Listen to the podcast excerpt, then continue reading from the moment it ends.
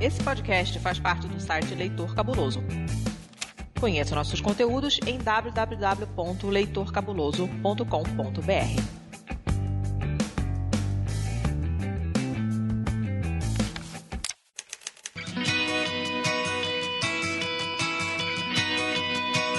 Perdidos na Estante, o seu podcast de adaptações literárias do site Leitor Cabuloso.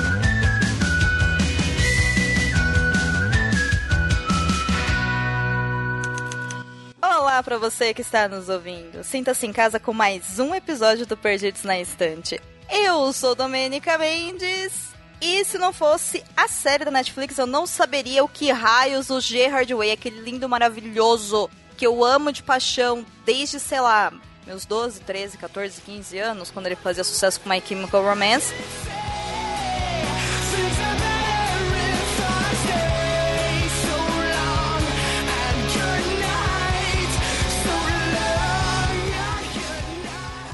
Franjinha pro lado, momento emo, por favor, veio fazer tanto na Comic Con do nada, porque não tem nada a ver com emo gótico, perigótico, enfim. Eu sou Paulo Vinícius e ouvi um rumor de que esse episódio vai ser controverso. Eu sou Hamilton Cabuna e eu sempre me pergunto como matar bilhões de pessoas num piscar de olhos. Eu sou o Baço e, meu Deus do céu, eu não pude imaginar que a série ia ser tão diferente da HQ. Cara, não é à toa que a gente tá aqui fazendo um podcast sobre adaptações literárias, sabe? Porque assim, dá para você fazer de tudo, porém, vamos falar mais sobre as semelhanças e as diferenças. Nesse caso, muito mais diferenças do que semelhanças, gente, já adiantamos aqui. Sobre a tão famosa e tão adorada série e HQ Umbrella Academy. Eu não sei se tem tradução para o Brasil, se tiver, por favor, não me contem. Porque se chamar Academia do Guarda-Chuva, meu, eu vou ficar muito hashtag chateada. Muito. Então não conta. E é isso, mas toda essa discussão sobre rumores e o Paulo, né, chateado, hashtag boladão, e o Hamilton querendo matar todo mundo, dando uma de, enfim. Não vou contar de quem, porque vai que você não assistiu e você é corajoso, só depois da nossa sessão de recados.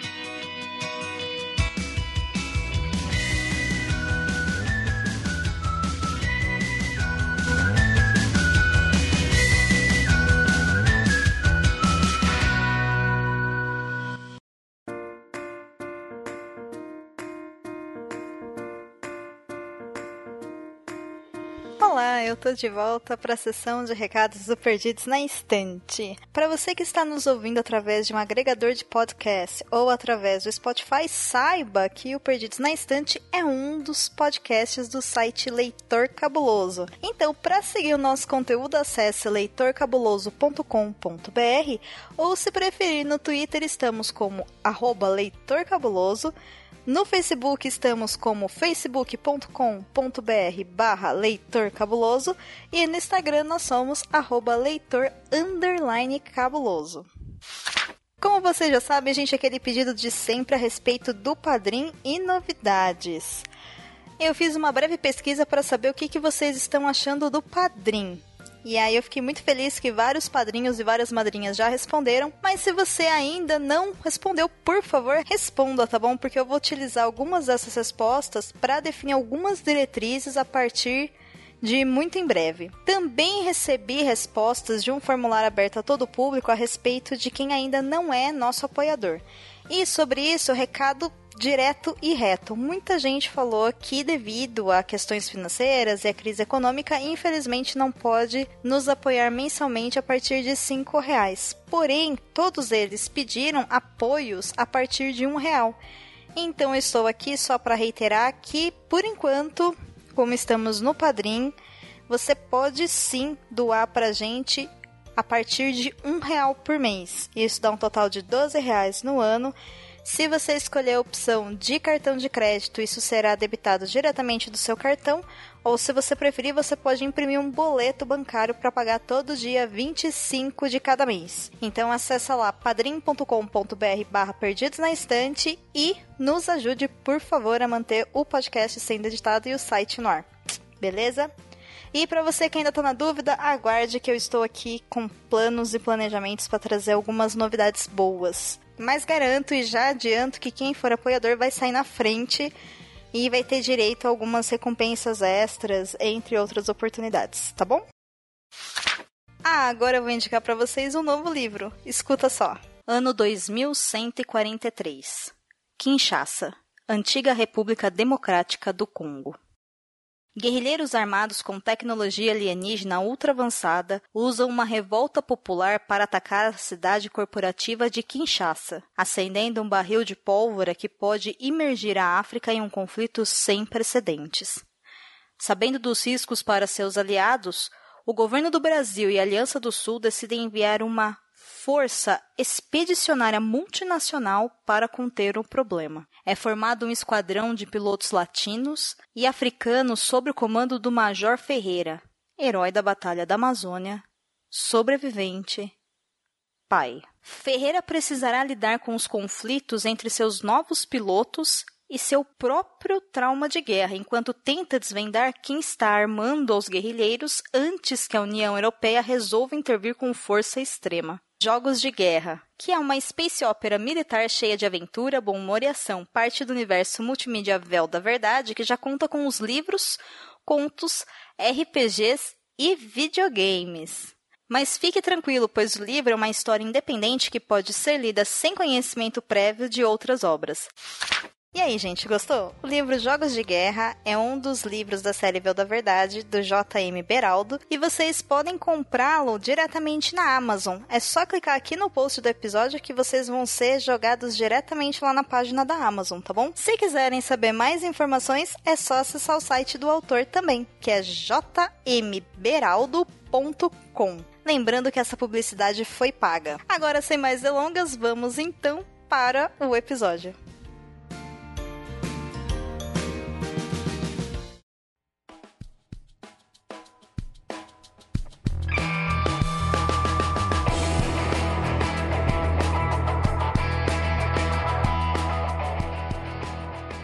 Pelo começo, então, a Umbrella Academy é uma série que foi lançada agora em 2019 pela Netflix, exclusividade Netflix, saindo do seu padrão de 8 episódios e indo para 10 episódios. Ela fez tanto sucesso, mas fez tanto sucesso, mas fez tanto sucesso que ela já foi renovada para a segunda temporada, já está em pré-produção. Não sabemos se ela será lançada ano que vem ou dois, né? Mas enfim, acredito que em 2020 já tenhamos a segunda temporada. O grande tchan da coisa é que Umbrella Academy é baseada em uma HQ. Uma HQ não, na verdade mais que um volume tem essa HQ, que tem o mesmo nome. E o volume 1 se chama Umbrella Academy Suite do Apocalipse. Olha só que nome tenebroso. Ela foi lançada em 2018, ano passado, tem 192 páginas e aqui no Brasil ela foi publicada pela editora Devir. A história, ela foi criada pelo Gerard Way, para quem não entendeu até agora, ele é o vocalista daquela banda chamada My Chemical Romance, que fez muito, muito sucesso alguns, muitos, poucos anos atrás. Não vou falar, não vou entrar nesses detalhes. E a arte é de Gabriel Bá. A tradução aqui pro Brasil é de Marquito Maia. Bom, gente, eu preciso aqui de uma vítima, não é? Para contar a sinopse da série. Por favor. Tá, então você é a vítima então, você é o sacrificado. É basicamente uma família disfuncional. É a grande família com superpoderes. Nós vemos a história de algumas crianças que nasceram num, num momento muito excepcional da, da Terra e que essas crianças têm poderes. E um mega bilionário resolve adotar sete crianças para defender o mundo, sabe-se lá do que. Só que ao invés de ser uma história de clichê de super-herói, é uma história de família. A gente tá vendo como uma família toda disfuncional, montada por motivos egoístas, funciona, tem que lidar com isso e tem que salvar o mundo. Eu não sei o Tá, quanto que a gente tá. vai poder revelar da, da obra aqui. Por enquanto, Não, até- é o básico sem contar o final. Até vale a pena a gente comentar também, porque na série a gente vai entrar nisso, né? Sobre o volume 2, que foi publicado no Brasil também. É o Dallas, que é o segundo volume. Porque a Uhum. série, ela não parece, né? Mas ela pega dois volumes da série e mistura juntos. Ela pegou o suíte do Hum, do Suíte do Apocalipse, que é só aquela parte da, da violino branco, que a gente vai Uhum. comentar bastante. A gente vai comentar muito mais na, na, na parte de, de quadrinhos, porque na, na série a violino branco não chega a ser nomeada, né? Uhum. E o volume 2 do Dallas é o que vai lidar diretamente com o Hazel e o Chacha, que aparecem muito na série. E engraçado que ele só aparece no volume 2. Eu tava Ah, desconfiada tá. disso. Olha só. Quando a gente chegar na parte de quadrinhos a gente vai falar melhor. Mas no volume 1 eles só dão algumas coisinhas sobre o que, que aconteceu quando o número 5 foi pro futuro. Eles não falam muito. Isso só é esmiuçado no volume 2. Eu tava comentando hoje com a Domênica sobre isso, quando a gente tava falando um pouquinho antes de gravar. Que tinha muitas coisas ali que são muito assim, sugeridas de relance Uhum. na HQ, como eu assisti primeiro a série né, antes de ir pra HQ, que eu só consegui entender porque já tinha sido revelado na série. Uhum. né? E inclusive tem coisas na série que eles escolhem fazer uma.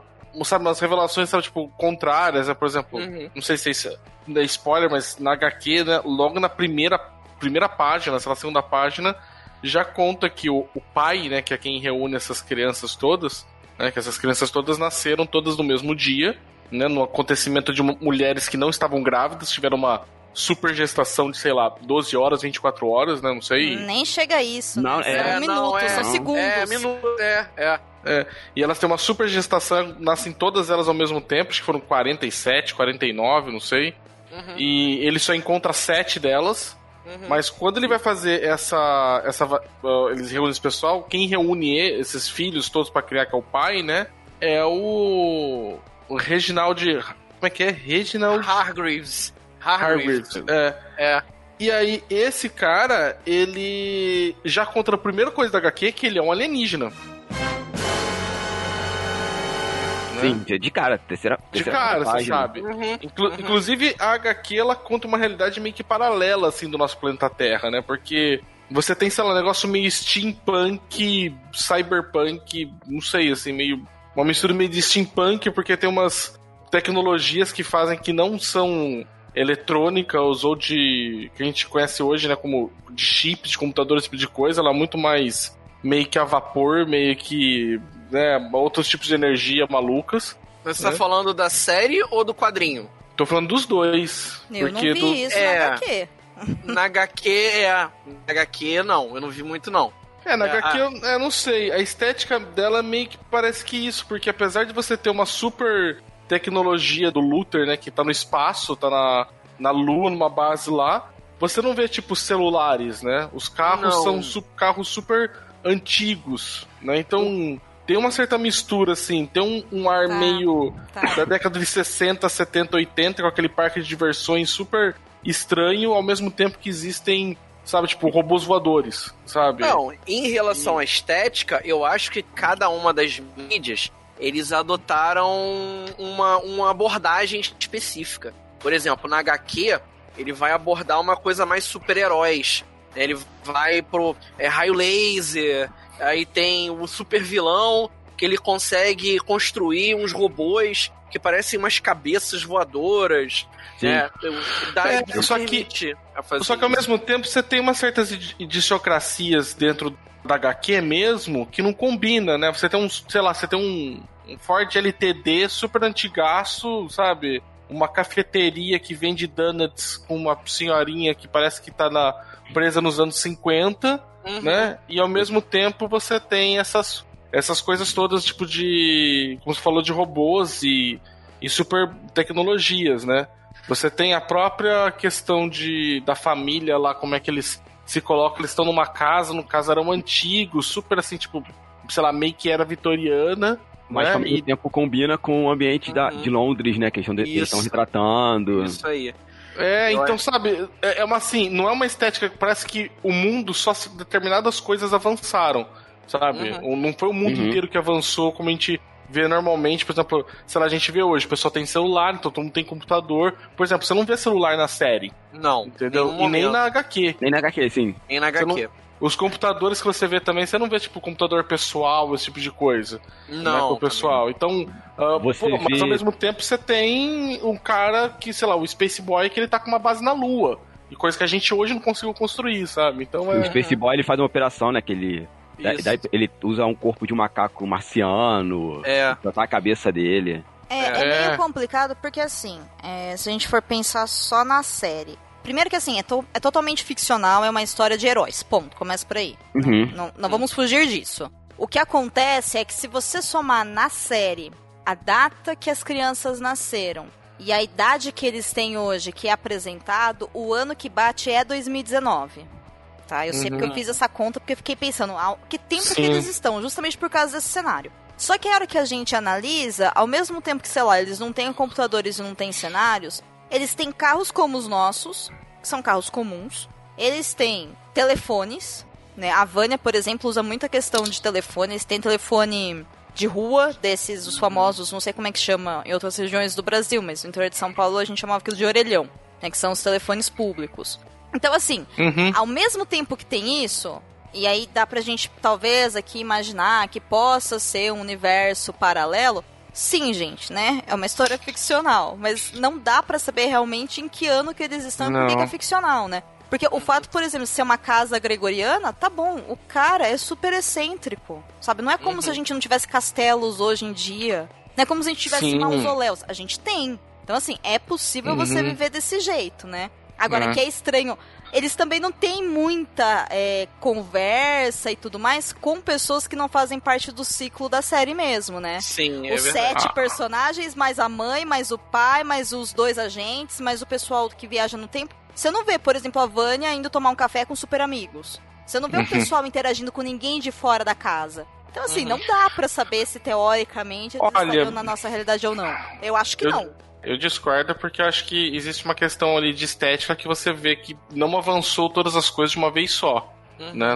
As, as tecnologias todas não avançaram iguais como você imaginaria se avançou a tecnologia a ponto de ah, bases espaciais e conseguir, sei lá, colocar um, um macaco modificado geneticamente para ser inteligente, uma robô funcional. Você esperaria que o restante das construções, dos carros, dos estabelecimentos, você estaria vendo isso em outras coisas. Você Não, só vê então, você esse só vê super avanço. Você não vê É, então, mundo. tô falando, mas é estranho daí. Tô falando, Porque mas o assim, cara é um ET. sim, eu tô falando pra você que eu acho que existiram. a- a- eles determinam que não é a nossa realidade a partir do momento que existe esse elemento extraordinário que é uma alienígena vindo pra Terra e várias outras coisas foram avançando paralelo, mas não é, sei lá, igual, sei lá, o- a gente tem como se fosse uma. Uma coisa secreta que ninguém sabe. A, a população em geral sabe, né? E, pô, se a Não população em geral não. sabe, as- essas coisas teriam Não, Não, Não, não. o pessoal Nas- não sabe. O pessoal não sabe de tudo. O pessoal sabe que o Luthor foi pra Lua. Hoje a gente tem astronautas que vão pra Lua. Tem tudo bem. A gente não tem astronautas que vivem na Lua. Aí eu concordo É. com você, a gente não evoluiu tanto. Porém, o mundo não sabe que o Luthor é geneticamente modificado. Olha, a gente pode avançar, mas, por exemplo, pra discutir outra coisa, mas, por exemplo, se existem vilões que colocam tecnologias como tem no começo da HQ que construiu várias bases de Torre Eiffel pra, s- sabe, se revoltarem contra as coisas, cara, essa tecnologia está aí no mundo pra algumas coisas. Não, mas Porque não é só o- que são dois universos separados, Baço. O da série é uma coisa, da HQ é, É. outra. Tá, então a gente vai falar sobre o quê? Porque senão eu vou ficar confuso do que, que a gente vai ficar explicando. A gente vai e volta. Não. Então, essa confusão é a confusão que causa quando a gente acaba, né? Descobrindo que a HQ conta uma outra história. Sim, Entendeu? esse é o grande problema da- das duas mídias. Não, assim, tem que lembrar também que aí no caso da série, tem o livro publicado pela Vânia, que relata bastante dos bastidores, né, do, do que acontecia dentro da casa. Eu não lembro, agora me fugiu a memória se Na- na, na, na HQ na HQ também. Tem. Tem, Tem. também. É, o tem, número tem. 5, ele É. fala que ele encontra na biblioteca o livro É. de uma- da Vânia. E, é por isso que ele faz de tudo pra voltar no tempo. Isso. Uhum.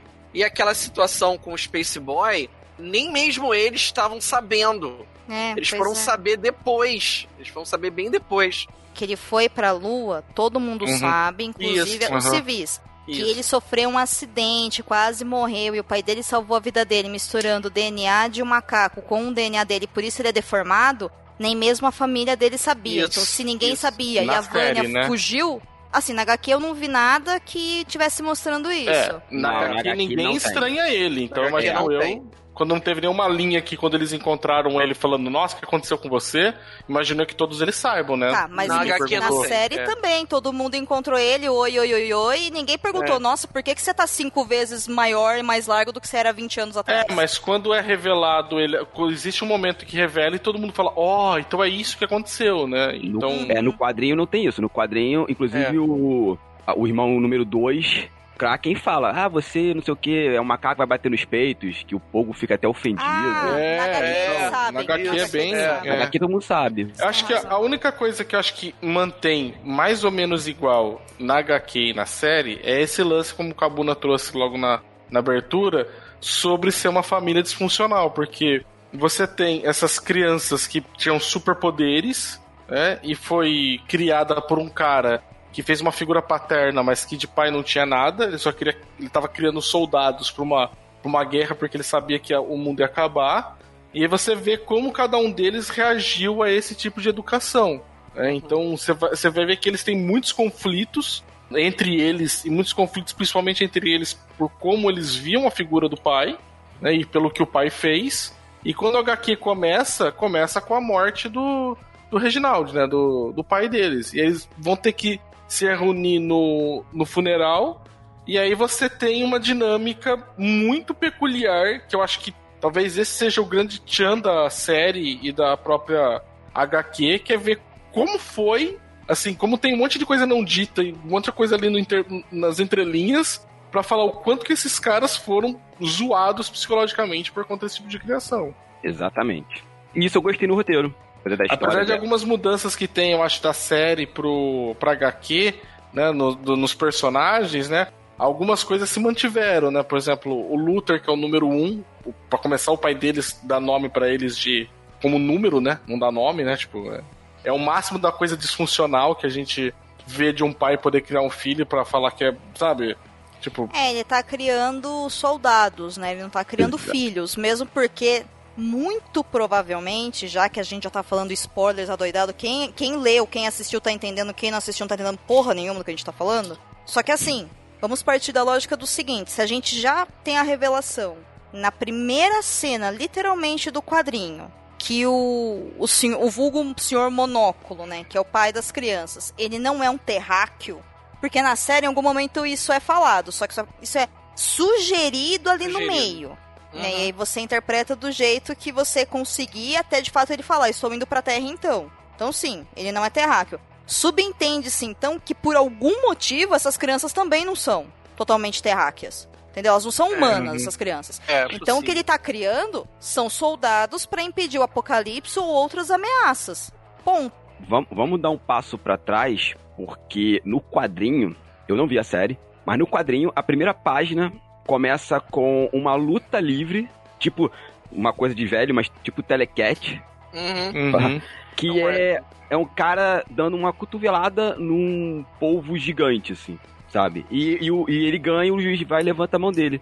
Dá a impressão que essa coisa com o mundo fantástico no quadrinho é o dia a dia deles, assim, não é estranho. Aí vai nessa linha que a Domenica falou, parece que essas crianças não são puramente humanas, né? Mas o alienígena, o ambiente fantástico já é o dia a dia deles. É, Sim. na verdade, na série, Hamilton, é, a série começa, inclusive, assista só o trailer se você quiser, no YouTube tem. Começa com o nascimento de todas essas crianças. Então, literalmente, mostra uma mulher que ela tá ali na década de 70 barra 80. Aí, do nada, ela pula numa piscina, engravida e em trabalho de parto. Eles falam, nasceram tantas crianças assim. E aí veio o senhor é, Harry Greaves, né? E conseguiu salvar sete e resolveu adotá-las e criá-las. Ponto. E aí mostra que cada um deles tinha uma característica especial, um superpoder, menos a número 7. E aí já mostra ali logo no piloto é, as crianças, sei lá, com 12, 13 anos, já lutando, já sobrevivendo, já mostra a número 7 falando por que, que eu não posso brincar, e ele falando porque você não tem nada, você não tem nenhum poder. Então, assim, nenhum ser humano engravida e em 5 minutos pare. Começa por aí. Então, não, Sim. essas crianças não são humanas. Ponto final. Né? Agora, o que gerou essas crianças virem para a Terra, até agora a gente não sabe, assim, eu não sei se no quadrinho 2 isso é colocado ou não. Não. Não sei. Eu imagino que não, porque isso deve ser uma das grandes respostas, né, também.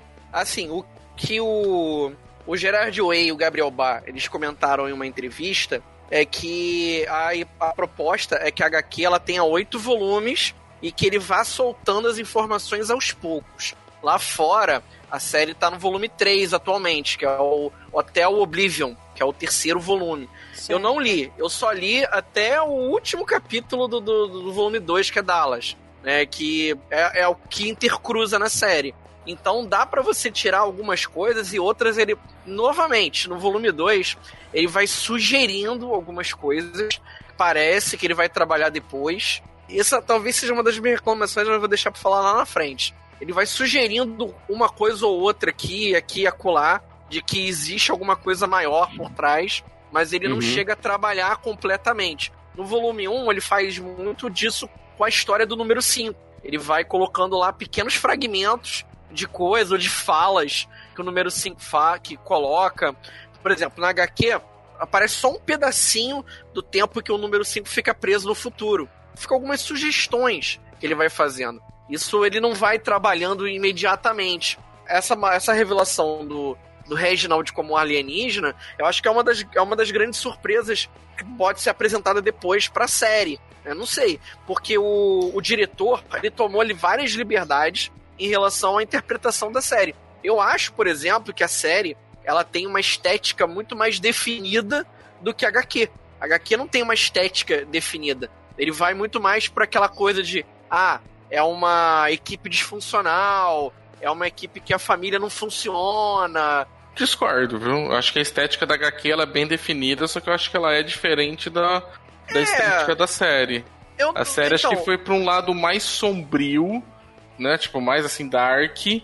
E a série e a HQ é mais comédia, um pouquinho, A, sei lá. a HQ eu acho que ela, é- ela vai mais pro lado do esquisito, né? Do, É, coisas que é. ela não. Das coisas que não se Aham. encontram, assim. Você não, como o Hamilton falou no início, pode. Aquela luta livre entre um cara e uma Lula intergaláctica espacial, não sei, que numa luta de WWE, você não sabe se tá rolando na nossa Terra ou lá no planeta do, do, do Reginald. Ou então os personagens lutando contra a Torre Eiffel.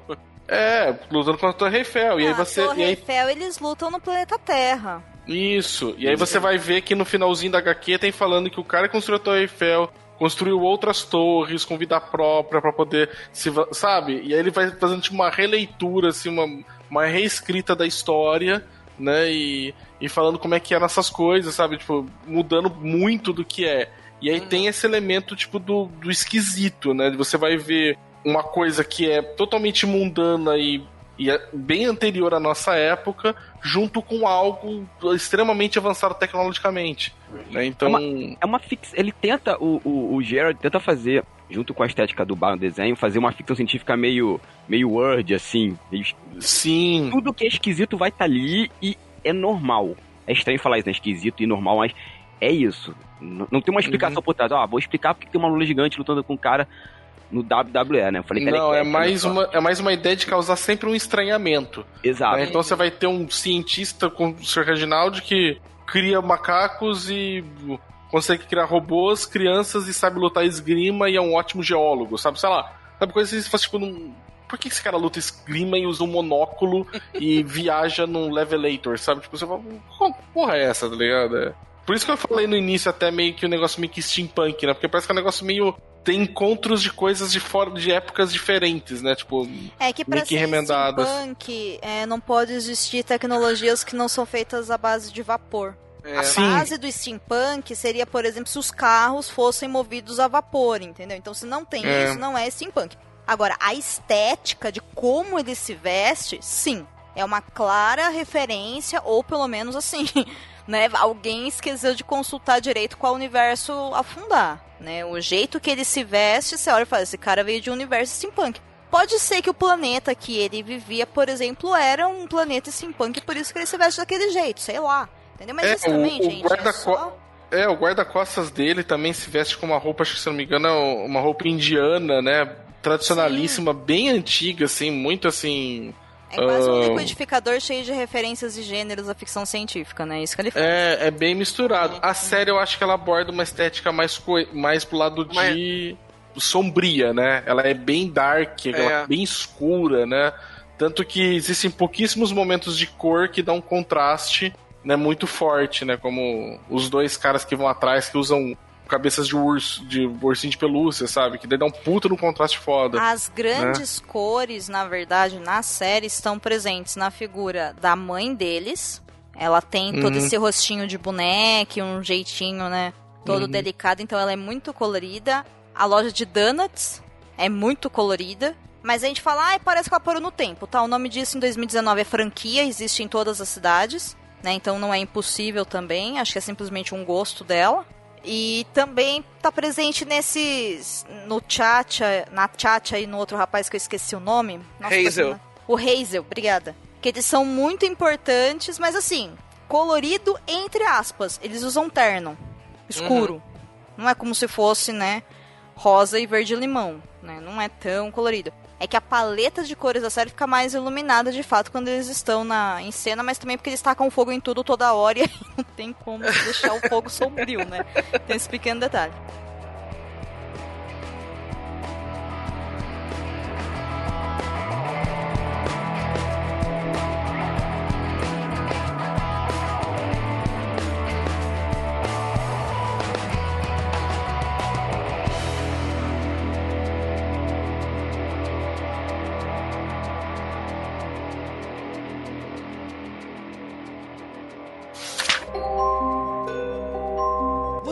Que tem livros, filmes, boxes, séries e todo um maravilhoso mundo de literatura? Você pode encontrá-los no Perdidos na Estante.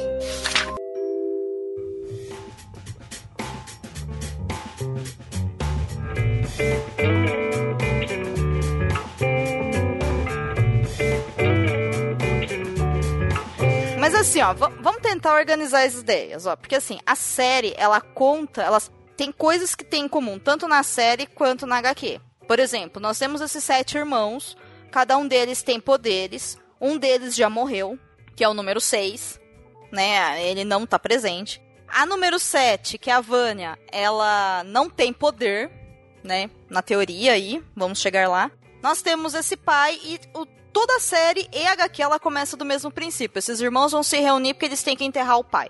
Ponto. A, a lógica começa aí. A diferença é que a HQ, ela mistura a ordem da cronologia dos acontecimentos, né? A série ela começa quando as crianças nascem, o, o monóculo morre, todo mundo se reúne e dali continua a aventura. E aí vai puxando, de fato. Ah, o número 5, ele viajou no tempo, muitos anos atrás, ninguém sabia onde ele estava, depois de sei lá quantos anos ele volta, e ele ainda é uma criança, tá preso num corpo de criança, ninguém sabe por quê, mas aconteceu. E ele tá aqui. Mas na série aconteceu uma coisa interessante com o número 5 que na HQ acontece, e depois eu fiquei pensando como é que eles iam explicar isso. Bem que na HQ eles dão uma explicação ali que fica meio estranha, né, meio superficial. Que é o fato de que o, o número 5, quando ele viaja no tempo, que é esse o poder dele, na verdade, na série ele continua como criança. Eu não me lembro se ele envelhece, vocês se lembram? Na série. Ele envelhece. Ele envelhece. Ele envelhece. Nos dois, envelhece. eu acho. Nos dois. Nos no, dois. no, quadrinho também, ele envelhece. No quadrinho também, quando mostra o, a, a, cena, a primeira cena com a Dolores, ele já tá há 50 anos lá, tá de um velho de cabelo tá branco. Com um barbão. Assim. Tá com é. um barbão. Essa parte também, eles interagem também com o número 5 mais velho depois, na segundo, no segundo volume. Ele é um cara, tipo, é um pistoleiro do mal mesmo, um cara velhão, barbão, um cara com uma sniper. É, ele é um assassino, né? Eles é. são assassinos que viajam no tempo para manter ah. a ordem em várias realidades de tempo funcionando. Tem outro detalhe. É, na, na HQ, né, fala que ele sofreu procedimentos para é, ampliar a força, a ah. inteligência e a destreza dele. Coisa que na, na, na série não fala. Não, não, não. Também não. Mas na HQ pra série existe isso com outros personagens também. Né, é. Que são todos trabalhados com algum tipo de tecnologia ou genética diferente e na série isso não mostra. Uhum. Então a série ela dá uma boa humanizada, acho que, nos personagens, sabe? São simplesmente pessoas que, né, olha, por acaso têm poderes. O número um é muito forte, o número dois, que é o Diego, ele sabe controlar a direção de facas. A número 3, que é a Alison, ela. Tudo que ela fala que ela acha que ela ouviu um boato se torna realidade, né? Então, se ela jogar esse rumor em cima de alguém, a pessoa vai fazer aquilo que ela quer. É, e aí a é, história dela é muito interessante, eu acho que é uma das ah, melhores histórias é. lá dentro. É, é mas não, só uma correção, a Alison, ela não, ela convence a pessoa de que Isso. aquilo é verdade. Isso. Ela não muda a realidade mais ou menos também. É, aí é uma questão de interpretação, mais né? ou menos. Vou me então... matar. Aí ela fala, eu acho que você não quer se matar, eu não me matei. Ela tirou o livre-arbítrio, ela interferiu na minha realidade. Ah, Mas- que é quando você fala poder alterar a realidade, ela poderia falar: Eu ouvi um rumor que aqui existe uma montanha de ouro. E aí, de repente, uma Ah, montanha de ouro se sim, materializasse, tá. entendeu? Sim. Tipo, Não, né? tá. Mas, tipo Ok. assim, aí é, tipo, spoiler.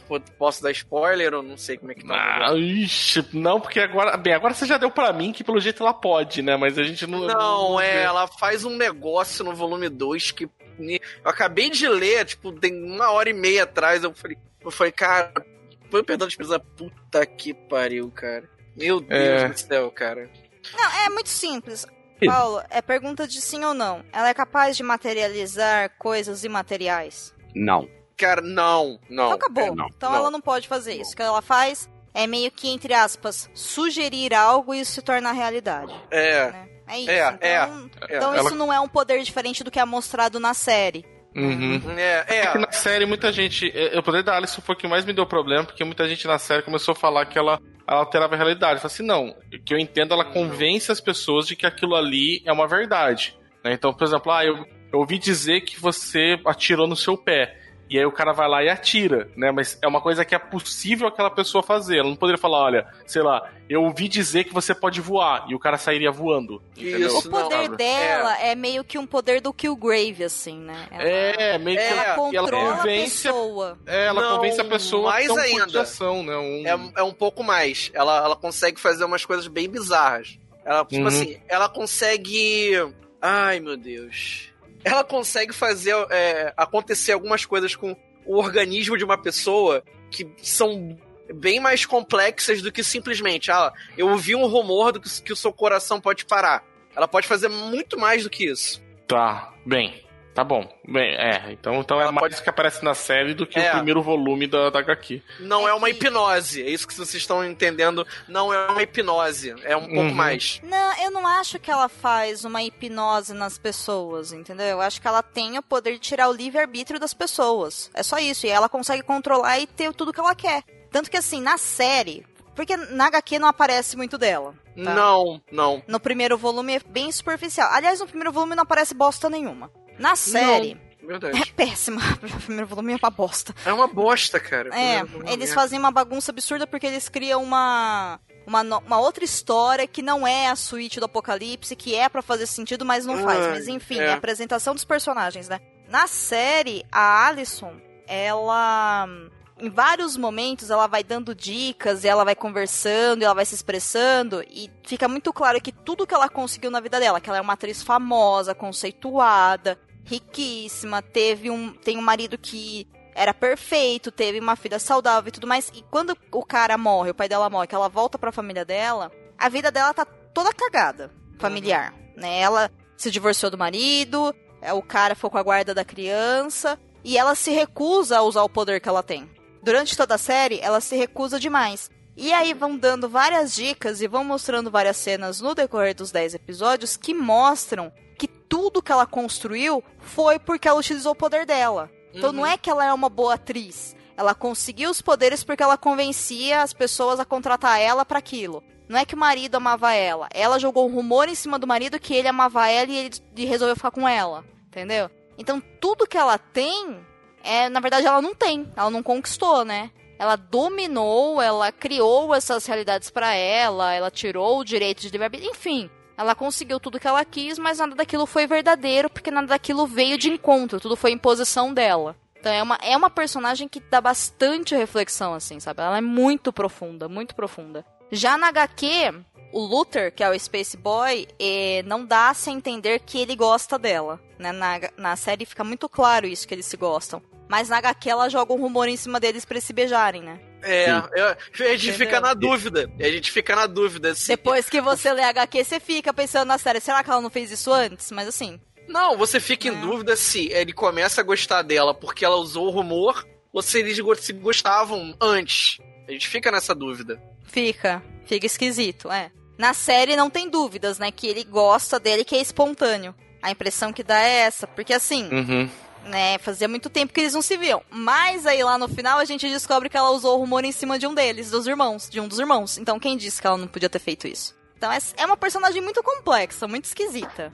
Ela é bem, Nas- bem complicada. Na série, é o arco dela, o arco narrativo dela é muito bom. É muito bom, bom, é mesmo. porque ele te coloca num dilema ético muito interessante. E eu acho que isso é um tema recorrente na série. É você perceber como os poderes dos personagens é, de nada serviram para melhorar a vida deles, muito pelo contrário. Isso é uma puta de um negócio na série, realmente. Colocou todos eles em algum tipo de algum tipo de situação que ou é ruim, ou eles não conseguem se relacionar com os outros socialmente. E talvez isso tenha a ver com o fato que a Domênica colocou antes, de que eles não se relacionam com ninguém. E talvez isso tenha a ver com o fato de dos poderes deles né, é, serem algo que os impeça de se relacionar com outras pessoas. Eles não Eu- têm uma vida vou- normal. eu- Paulo, eu acho que não é nem os poderes, é o fato deles o tempo todo terem sido criados num ambiente artificial para serem soldados. Sim, a mãe é também. de plástico. Também. O, o pai não é um pai, o, o, aqui- o Pogo é o. é O Pogo é o mais próximo de algo humanos que eles têm. E ele não é humano, né? Bem, É. bem ele é É um humano. macaco, é. É. Se bem que assim, ó, o Diego, ele é o único cujo poder dele não atrapalhou em absolutamente nada na vida dele, Não, tá? não atrapalhou. Então tudo que o Diego cagou na vida dele, ele cagou porque ele é um imbecil. Uhum. O dele foi Uhum. escolha mesmo, né? Sim. O Luther foi viver na lua e é assim, não é como se a gente tivesse altas boates na lua pra gente poder arrumar alguém e fazer uma família, Uhum. né? Então é meio Não, é, complicado. mas, dá, mas dá a entender que esse isolamento do Luther foi por conta de quanto que ele se dedicou ao pai nessa missão de salvar o mundo, né? O pai impôs pra Sim. ele, né? Você é o número um, você é o líder, você é o responsável. né? É. Então, E o Luther não desliga o, o personagem. Ele é o, Não. o, o Space Boy o tempo todo. todo Isso. tempo, né? Aí você vai vendo, tipo, ah, os outros todos, eu concordo daí com o Kabuna que. É que assim, aí fica. Foi pela criação dos pais dele, mas o pai dele só criou eles daquele jeito por causa dos poderes, né? Então, de uma certa forma, eles terem nascido especiais e com poderes é mais uma maldição do que uma bênção. Sim. O que é algo bem recorrente nos quadrinhos, né? Sim. Só que eu acho que diferente nos quadrinhos, normalmente o pessoal coloca essa benção barra maldição de uma maneira, acho que muito mais suave, sabe? Tipo, muito mais. Ah, porra, é uma maldição, mas é porque o cara, sei lá, quis. Sei lá, o Peter Parker, porque ele. Porra, ele viu que agora ele pode salvar o mundo, então ele vê, se vê meio que na obrigação, na responsabilidade, sabe? Então não é bem. Sabe qual, sabe qual o pessoal fala que. Ah, qual que é o seu defeito? É ser perfeccionista? É, não é bem um defeito, assim, né? Hum. Sabe? É. É. Então parece isso. Agora, com eles, não. Tipo, eles se fuderam, principalmente na série, acho que muito mais que a HQ. Mano, eles se fuderam de verdade pelos Sim. poderes, sabe? Você vai ver o Luther é incapaz de se relacionar com outro ser humano. A Alison não sabe. Uh, Tem um sério problema poder se relacionar com os outros, porque ela pode fazer ah, o que ela quiser. Então, tipo, tudo na vida dela é, é artificial, nada é da. Porque ela, ela ganhou por mérito. E né, detalhe, o- a única coisa, só pra te interromper rapidinho, a única coisa na história da Alison que é de verdade é a filha dela. E o amor que a filha dela tem por ela. E é justamente o que vai fazer ela perder a família. Ela não conseguir lidar com isso e escolher usar o poder por uma situação boba, boba, tonta, mas que é um desrespeito muito grande quando ela controla a menina. Porque a série mostra que a criança tá lá enchendo o saco e, tipo, sei lá, vamos brincar, vamos ler história, vamos fazer isso, e ela tá cansada. E ela fala pra criança: Eu ouvi um rumor que você quer dormir. E a criança dorme. Né? Então, assim, não é uma coisa que prejudicou a criança, a vida da criança. Né? É uma coisa que, assim, qualquer pai, qualquer mãe, qualquer responsável uma criança adoraria ter esse poder. Tipo, meu, só dorme. Eu tô cansado, não quero agora. Porra. Né? Mas assim, isso tira a liberdade da criança ser quem ela é com a mãe. E quando se trata de um filho, isso é inaceitável. E foi isso que ela fez, que não, assim, não interferiu em nenhum sentimento que a criança tinha por ela, que fez ela perder a família, a guarda da criança, o casamento e voltar pra trás, assim, em tudo, né? E ficar um ser humano sozinho. Se bem que depois, assim, a gente vai comentar do final da série, e aí eu vou questionar que, que, que as, que caralha de amor de mãe é esse que, que ela simplesmente vai embora, né? Mas enfim, a gente chega lá. Não, e isso é porque a gente nem tá falando do Klaus ainda. Melhor, Né? é o Porque- melhor. O Klaus é o- Porque, imagina só, o cara vê gente morta o tempo inteiro. O tempo inteiro. O poder dele não desliga. Uhum. Está o tempo todo ouvindo pessoas, ou vendo pessoas, ou relacionando-se com pessoas. Cara, isso pra ele deve ser horrível.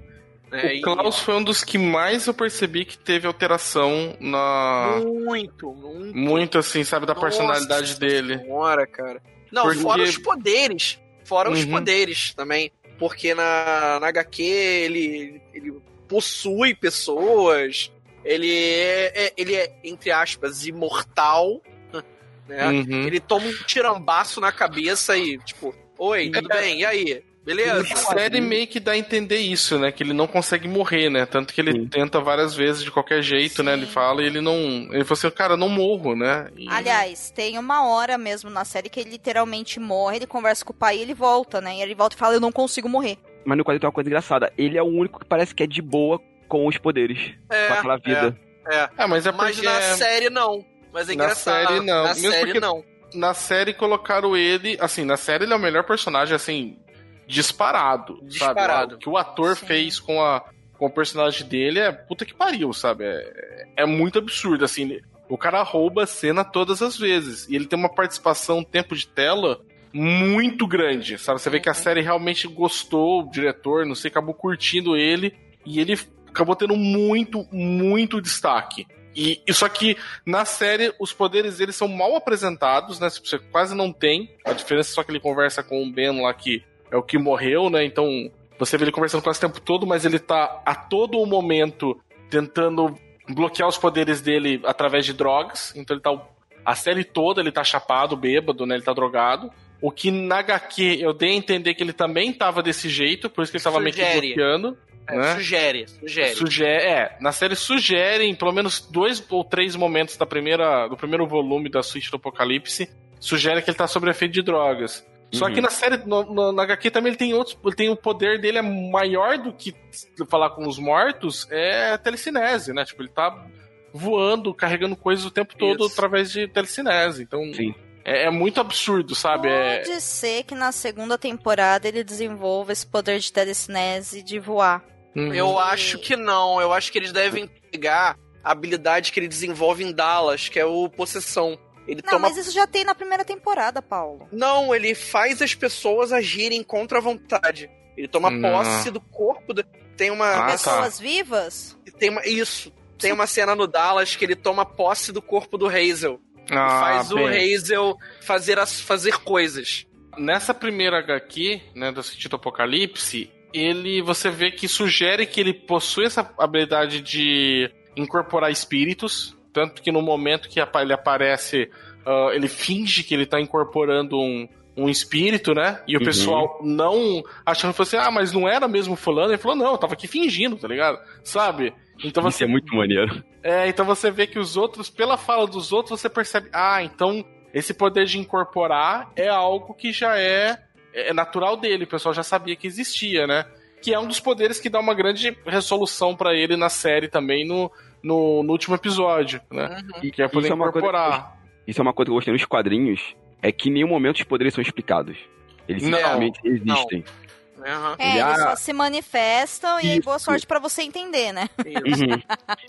É, mas eu gostei disso. Acho que Olha, pra- ah, ele tem o poder telecinético, não sei o que, não apareceu ninguém falando, sabe? olha, apesar que Ele- no começo no começo de cada Ele uma das levita, HQs tem meio que uma apresentação, meio um recapitulando de cada personagem, meio que eles falam, né, algumas coisas. É. Não, sim, pra gente público, tô falando assim, não tem aquela necessidade de um quadrinho é, convencional estadunidense de ó, ali está. Você vê ele carregando uma mala, ó, ele está usando o poder telecinético pra carregar uma mala. Eu falei, pô, ok, cara, eu já sei.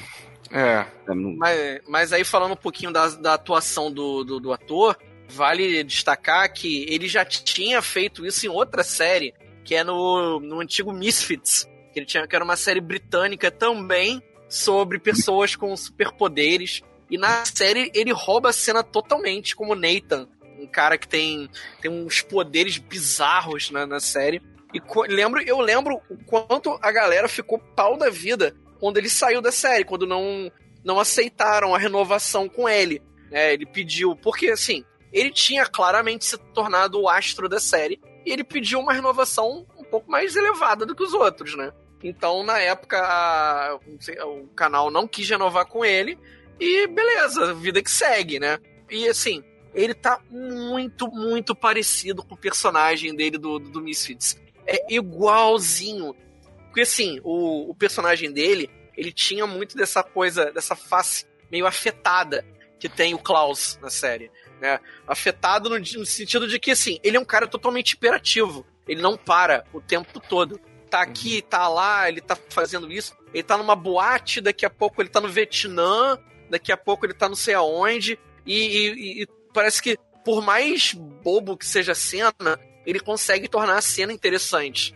É, eu acho que Uhum. o Klaus, ele consegue trazer vida às cenas. Sim, É, algo que Klaus, você não ele vê é muito na. importante, né, na série. Ele tem um papel muito importante também. Tudo tá em volta dele, na verdade, da número 7. Os outros são meio que coadjuvantes, eu acho. Sim. Sim. Na HQ ele né, bom aparece, né? Tipo, Ele mal aparece na HQ, é muito É, engraçado. porque assim, por isso que é muito confuso, cara. É porque, olha que traição, né? A HQ, quando eu fui pegar pra ler, eu imaginei que seria a história da Vânia. Porque chama Suíte do Apocalipse. E de fato é a história da Vânia. Só que assim, primeiro que a gente tem uma série de 10 episódios de quase uma hora contra uma HQ de 6 volumes em menos de 200 páginas. Meu, é claro que não é a mesma história, é claro que não tem a mesma profundidade, é claro que não tá contando a mesma coisa, né? Então, assim, a HQ é somente a história sobre o Apocalipse, que é uma forma também da gente ver somente a primeira temporada. A primeira temporada só serve pra gente acompanhar esses três dias que são após a morte do pai deles, que eles têm pra impedir o mundo de acabar. Só que no caso deles não são três dias, né? Acho que são três meses na série, se eu não me engano. Tem um tempo meio Não. longo. Não sei se são três meses, não- mas Não, assim- sete dias, eu acho. Não Eu acho- pode ser. se- Será que é sete dias? Eu acho que é sete É. dias. Eu tô Era uma pensando- semana. É uma semana? É. Tem que ser mais do que três dias, porque assim, eu lembro que na HQ são exatamente três dias, né? Sim. O número 5 fala muito disso. Na série é mais tempo, mas eu imaginei que era ainda mais tempo do que isso, por causa da relação que a Vânia desenvolve com aquele rapaz que na Uhum. verdade acaba, né? Que é aquele cara louco que ela conhece, que é o Uhum. cara que acaba despertando o poder dela Uhum. Né? Mas de fato, agora que você falou que são sete dias, eu lembro que quando a gente tava assistindo, o Basso falou: Meu, não faz sentido, né? Essa menina confiou nesse cara em, sei lá, tipo, sabe, menos de uma semana e olha tudo que aconteceu, né? Uhum.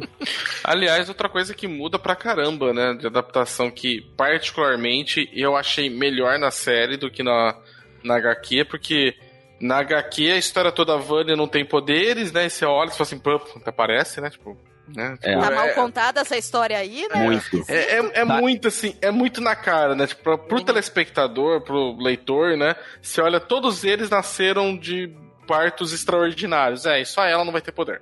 Não. e ela tá ali na HQ sendo contada a história dela por quê, né? É. Uhum. Né? Dá, É. dá a impressão na HQ que o, o pai dela, né, ó, tá- estava contendo o poder dela, que ele era o maior de todos.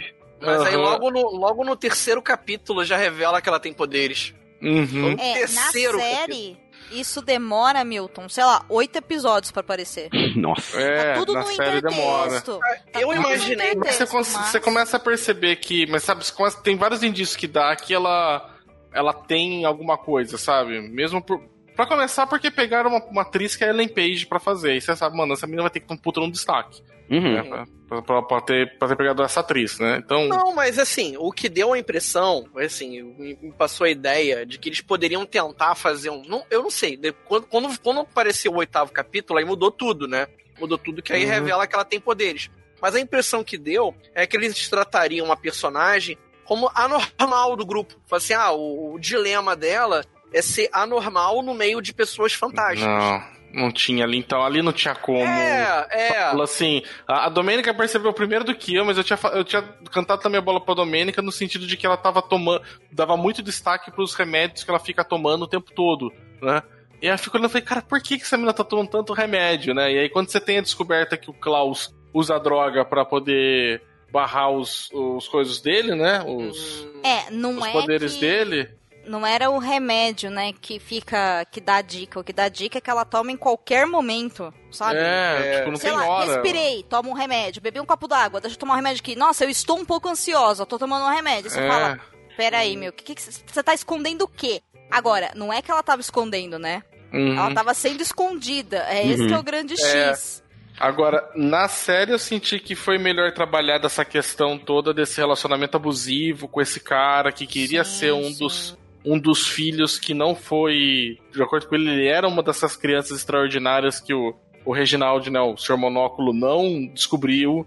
Ele queria ser. né? É, ele queria muito ele ser queria isso. ser. É. É, ele queria muito ser isso. Falou assim, não, tipo, ele não, ele não me encontrou, mas na verdade eu, é, eu sempre, sempre soube, né, que eu, que eu era tudo.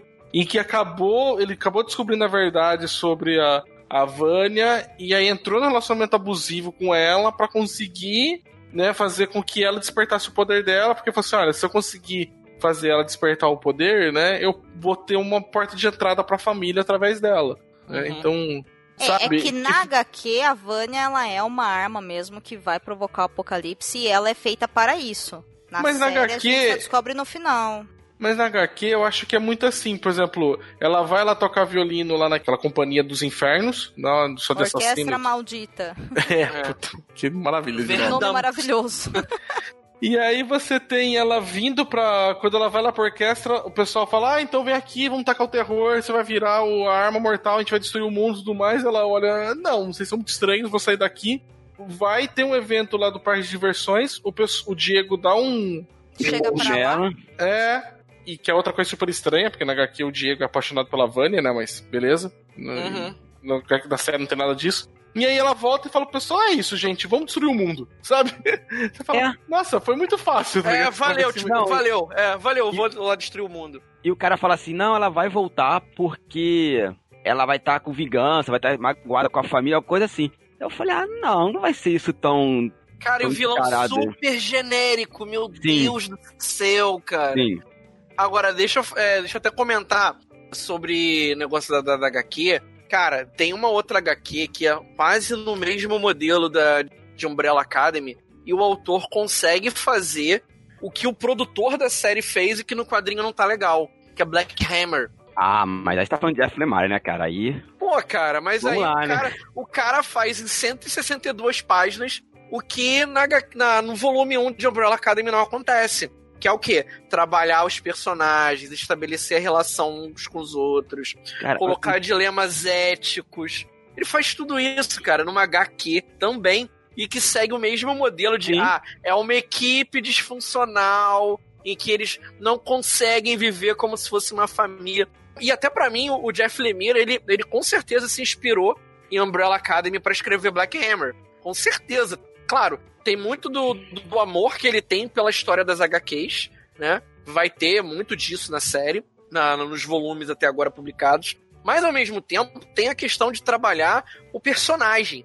Pra mim, a, a, a série do Umbrella Academy trabalha muito bem os personagens, desenvolve bem. E, e detalhe, eles pegaram dois volumes da HQ. Então não dá pra gente falar assim, ah, são só 128 páginas. Não, não são 128 páginas. São 128 do primeiro volume, mais 184 do segundo. Então é muito mais. Chega quase chega a mais 300 páginas. Eu acho que o primeiro volume tem mais 128. Até conferir aqui. O segundo tem Do 180, Umbrella Academy? é, 192 no É, primeiro. Tem mais. tem. Isso. mais de 350 páginas. Ele não consegue fazer, fazer isso. O Lemir É Porque leva. também você tem que imaginar, Paulo, que ele quer contar essa história inteira em oito volumes. Então ele não precisa aprofundar a psique e a personalidade dos personagens no primeiro volume. Ele tem que mostrar se é uma história de super-heróis, ele tem que colocar poderes, tiro, soco e bomba e um problema pra eles resolverem juntos. É isso. E é isso que tá lá na HQ. Entendeu? Pra quem gosta de super-heróis, não deve ser tão ruim assim. Sim, é. Não, eu vi muita gente falando, falando maravilhosamente bem da, da HQ. Falou que ah, a série ficou chata. A série tá, É, tá ruim. Claro, né? Porque não pode ser duas coisas boas, né? A série não, tá é. ruim. é. É impossível. geralmente é, é- é amor por uma e ódio pela outra. É, Hum. no- é o normal. É o normal. Apesar de serem duas mídias diferentes, serem duas, até a adaptação da mesma coisa. Ai, meu Deus Mas- do céu, são duas histórias sendo contadas diferentes, gente. São, São são duas- é a é única duas coisa que eu acho. são duas histórias diferentes. É, a única coisa que eu sinto que se mantém das duas mídias são razoavelmente os poderes, que não são todos os poderes, ainda são iguais. E essa questão da, da origem das crianças e do primeiro grande plot, que é a destruição do mundo. Né? É o então, apocalipse, né? que é o apocalipse, é. É, e aí, tanto que ela muda muito, né? E o pessoal tenta dar. Algumas coisas eu sinto que é é igual, assim. Tipo, a gente pode dar já spoiler geral, assim, até do final agora, já? Mas, gente, a gente só falou spoiler até agora. Porque, por exemplo, Verdade. Uh, eu, acho, eu acho legal no na HQ e na, e na série tem esse surto da Vânia que acaba atingindo a Alison em quartas cordas vocais. Sim. Foi feito Sim. de maneiras diferentes. Eu gostei dos dois jeitos que foram feitos. Também É. gostei, eu acho que encaixou É. bem a forma dentro de cada mídia. Sim. É. O momento Ah, foi adequado. Apesar que a Alison já volta a usar os poderes no volume 2. Ah, então. Bem, a gente vai sentir também que provavelmente ela vai voltar na série. É, aquele final eu acho que já dá uma rebutada nisso. É, vai rebutar tudo, assim. Uhum. Agora, a, a ideia toda da violino branco, que na, na HQ ela foi transformada, né, através de uma cirurgia maluca, macabra, né, num, num violino. Ela Sim. fica com uma roupa de borracha branca. É, e tudo Oh. Agora, na série, eu gostei daquilo ali que os poderes dela começou a ser, e pra fazer uma referência, ela tá inteira de branco, né, até o violino dela. Sim. Uhum. Né, tá com a O roupa que inteira branca, tempo, tudo. olha que bonito, né? Branco é o, é o símbolo da paz, né? Basicamente. Então, teoricamente, você coloca cores brancas em profissões ou em momentos que você quer passar algum tipo de segurança e tranquilidade. Aí você tem uma mulher vestida de branco e com o violino e seus poderes telecinéticos de destruição vai provocar o apocalipse e matar todas as pessoas no planeta. Uhum. Isso aí. E ela tem uma cara de psicótica na HQ. Na Ah, HQ ela tem- tá com uma cara muito psycho, né? Ah, mas É. aí, gente, é porque na série é a Ellen Pagé e a Ellen Pagé só tem cara de triste em todos os papéis que ela faz. Nossa, a Ellen Page, ela parece que ela Sabe? acabou de derrubar o, o, o- o sanduíche dela virado pro lado do recheio pro no chão, né? Sabe? É, ela Tipo, tem essa carinha mesmo, é dela, né? é. Ela só Agora- aceita esses papéis. Essa cena final que ela, que ela começa a tocar e tudo mais, eu acho que é legal porque manteve, né, da, das- da- na HQ e na série, com algumas diferenças, né, que lá tem uma, toda uma or- orquestra e ali ela tá tocando basicamente sozinha, né, pra fazer na, na série.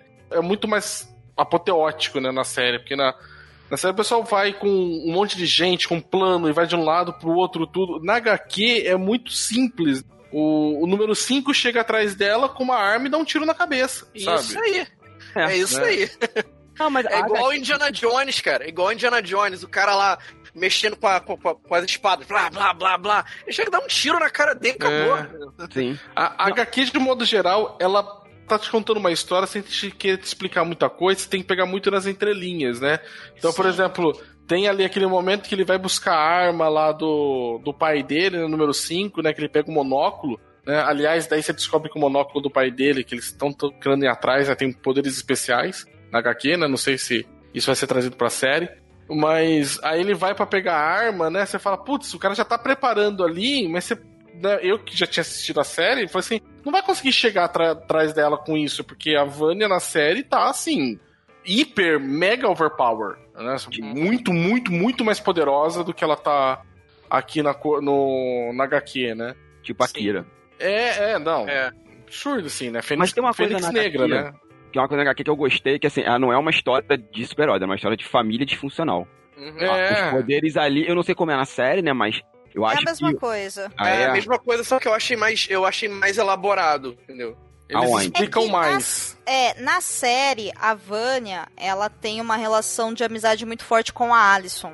Uhum. Então, por exemplo, quando ela acaba ferindo a Alison, ela tá nesse momento que a Alison fala pra ela, olha, esse cara que tá te acolhendo, ele tá te usando, ele não te ama, ele tá querendo te dominar, eu vim aqui te avisar, e aí a Vânia perde o controle e acaba cortando a garganta dela e pensa que matou a Alison, Uhum. entendeu? Ela fica pau da vida porque ela pensa que é prática, é, tipo assim, a única pessoa que eu gostei e a pessoa que eu mais gosto na família tá, tá se colocando no caminho. Uhum. Isso. Uhum. E mas assim, toda a família também ignora ela o tempo todo, entendeu? Então eles começam Sim. a se reunir em grupos, esquecem de chamar ela, e quando ela chega, tá tendo a reunião, ela fala, ué, vocês não vão me chamar só porque eu não tenho poder?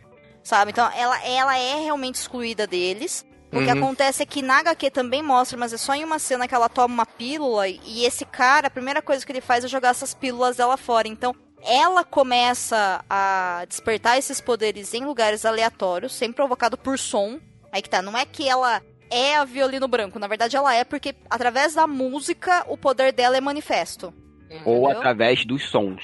Isso. Que eu acho É, que na, na série... série é bem claro que é através da música. Ah, tá. Porque eu É. acho que nos quadrinhos Tá. é qualquer ruído. É Uhum. assim, ela percebe nuances de qualquer ruído, mas sabe aquela coisa? Para um músico, o som das folhas caindo é possível de se transportar em arte? Uhum. É, ma- é mais uma coisa assim filosófica e que de fato para artistas é real. Né? Mas assim, não é que ah, se eu ficar batendo aqui, se bater aqui, ele vai criar um ritmo. Pra ter música, precisa ter ritmo. Sim. Né? Ritmo, harmonia e beleza, e tempo. É isso que é música. Então, assim, ela acaba puxando isso. E aí, através do violino, de fato, ela acaba planejando isso. Agora, me deem uma opinião. Vamos lá. Lá atrás, nós partimos do princípio que provavelmente o pai deles veio de outro planeta e criou essas crianças, né, quando elas nasceram, para treiná-las como soldados para evitar um possível apocalipse, certo? Certo. É. Tá. Esse apocalipse, ele sabia que era a Vânia que ia causar? Não. Não. A gente não, não. A gente não sabe nem se o apocalipse já aconteceu na série. Eu fiquei pensando nisso também, porque assim, ele na série, né, isso não tá na HQ, não sei se vai estar na segunda, e não sei então se é daí que eles tiraram, se foi simplesmente uma liberdade que eles colocaram na, na série. Mas na série, a Vânia, o cara descobre que ela tem poderes sim. E ele vai treinando ela, treinando ela. Quando ele descobre que ele não vai conseguir controlar, controlar ela porque ela é muito poderosa, ele tira ela de perto de todas as outras crianças, coloca lá num, num quarto subterrâneo, parece um forte de, de banco, assim, com portas absurdas e tudo mais. E começa a drogar essa menina com essas pílulas pra testar a quantidade que vai segurar o poder dela. E aí ele chama a Alison, e a Alison joga um rumor em cima dela de que ela era uma garota normal que não tinha nenhum poder também. É, mas não tem. Mas eu eu não acho que ele. O, o, o Reginaldo, do jeito que ele é, se ele fosse. Se ele achasse que o Apocalipse era a Vânia, ele tinha matado a Vânia. Sempre Exato. Mas, meu, ele se matou pra reunir os filhos pra evitar o Sim, apocalipse. por isso que eu tô te Que falando. apocalipse é esse que Uhum. tá vindo, entendeu? Eu fiquei, meu, Então, apoca- ele já que é, sabia meu? que o Apocalipse ia vir de alguma forma, mas se ele soubesse. Estou falando, se ele é capaz de fazer tudo isso, o cara que é capaz de fazer tudo isso, se ele soubesse que era a Vânia, entendeu? O, o negócio do que Apocalipse, ele ele, tinha matado matado a ela, porra. Tipo, nossa, no berço.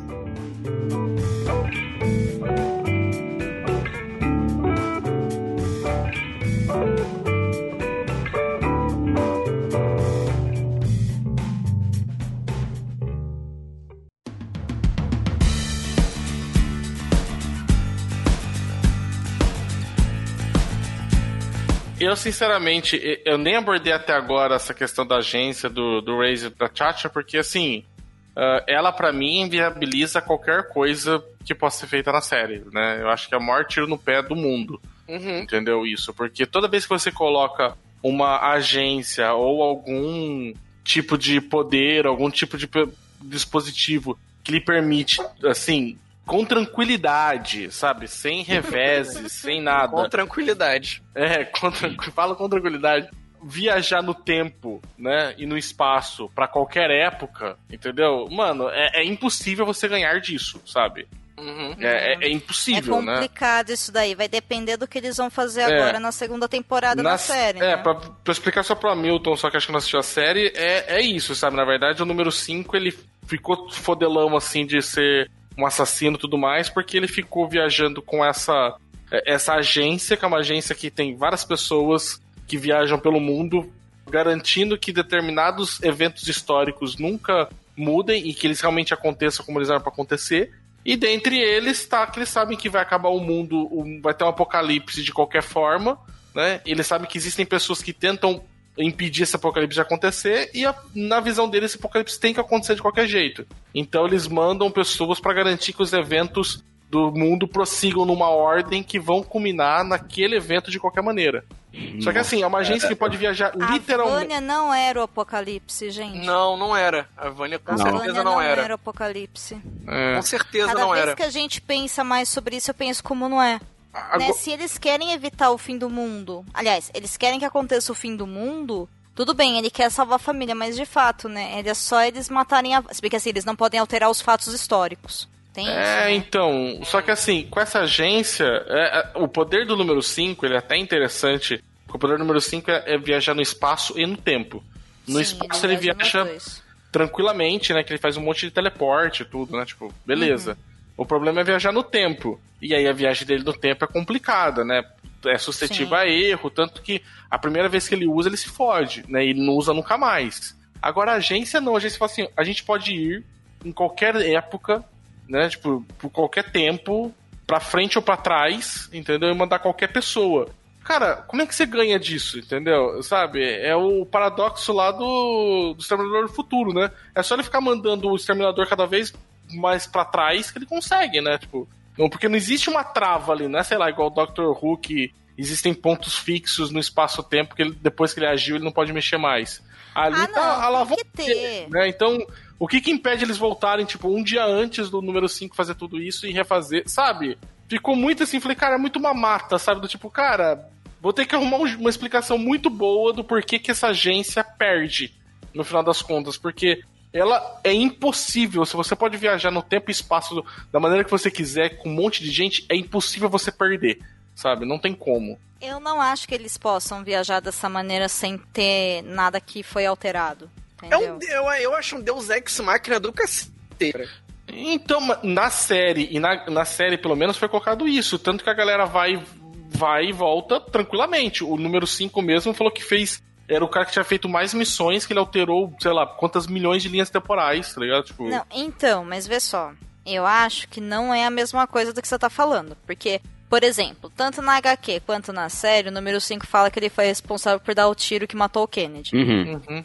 Por quê? Porque o É. Kennedy tem que morrer. Se o Kennedy tem que morrer e ele atirou uma vez e não importa o que foi feito, não precisa isso acontecer, não precisaria voltar lá pra garantir que aquele tiro foi dado.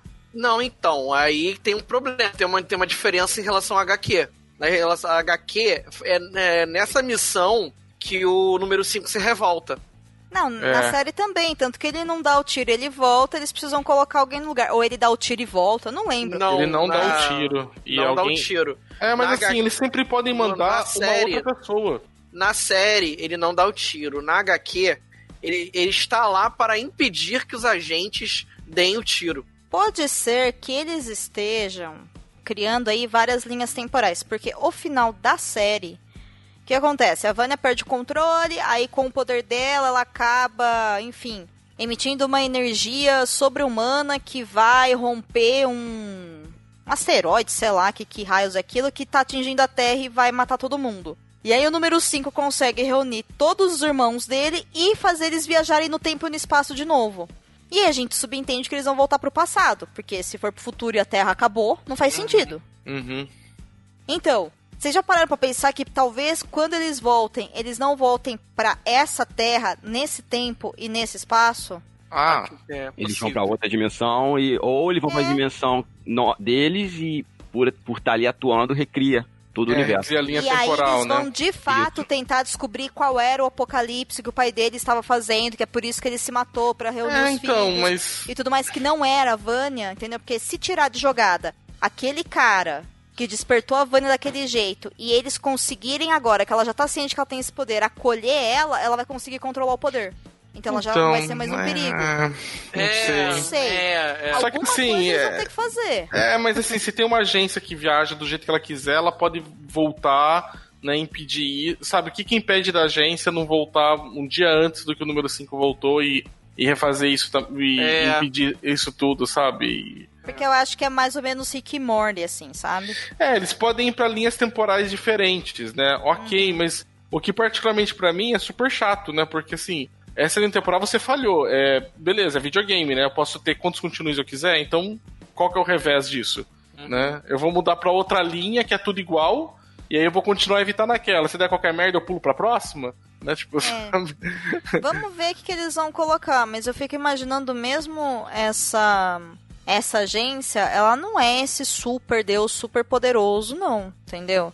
Ela Olha, tem que andar junto com eles, porque senão também era só a chefe dele voltar no passado, pegar ele lá atrás, matar ele e deixar de existir Sim. hoje. E evitar um baita de um problema. Então, assim, tem É. alguma coisa aí que tem que ser meio que um, uma barra, né? Sei lá, um Pois muro é. construído de, de interferência dessa agência, senão não faz sentido. Por isso que eu tô falando pra você que eu acho que é uma coisa muito mal explicada e muito complicada Ah, sim, de usar essa agência, porque do jeito que eles colocaram foi, olha, a gente pode mandar, e isso foi mostrado na série, ela não falou, né? Ela, eles mandaram pessoas pra essas outras épocas. O próprio Razor e a, e a Chacha vieram de outras épocas e, foi, e falaram que já foram em várias, ah, várias épocas diferentes fazerem missões. Então não é uma coisa assim, ah, foram dito, mas pode ser que não seja tudo isso. Né? Eu acho que deve ter uma história só acontecendo, tá?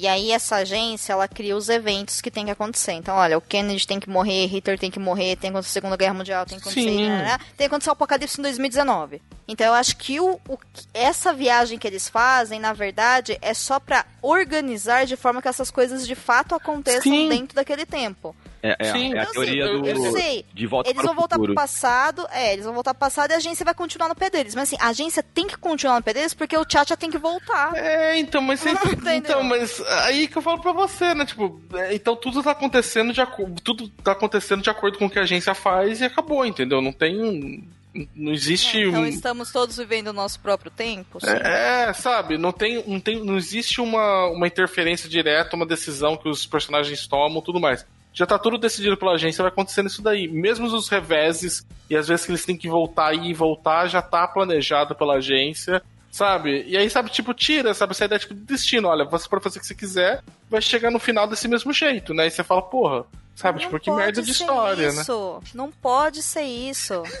Então, estou falando, Então, tem que ter uma explicação muito boa para uma agência que pode viajar no tempo dessa maneira, né? Não puder interferir tanto assim, sei lá, tem um outro pessoal, ou eles têm um limite, que até então não foi explicado. Foi só dito, olha, a gente manda a gente pra época que a gente quiser, do jeito que a gente quiser. E a gente... Então, mas a gente manda pessoas para missões muito específicas para que elas aconteçam ou não deixem de acontecer. Ponto. Eu não posso ir lá porque eu quero tomar um café. Eu tenho que ir lá para fazer tal coisa. Eu acho que a ideia, a ideia é basicamente impedir anacronismos. É.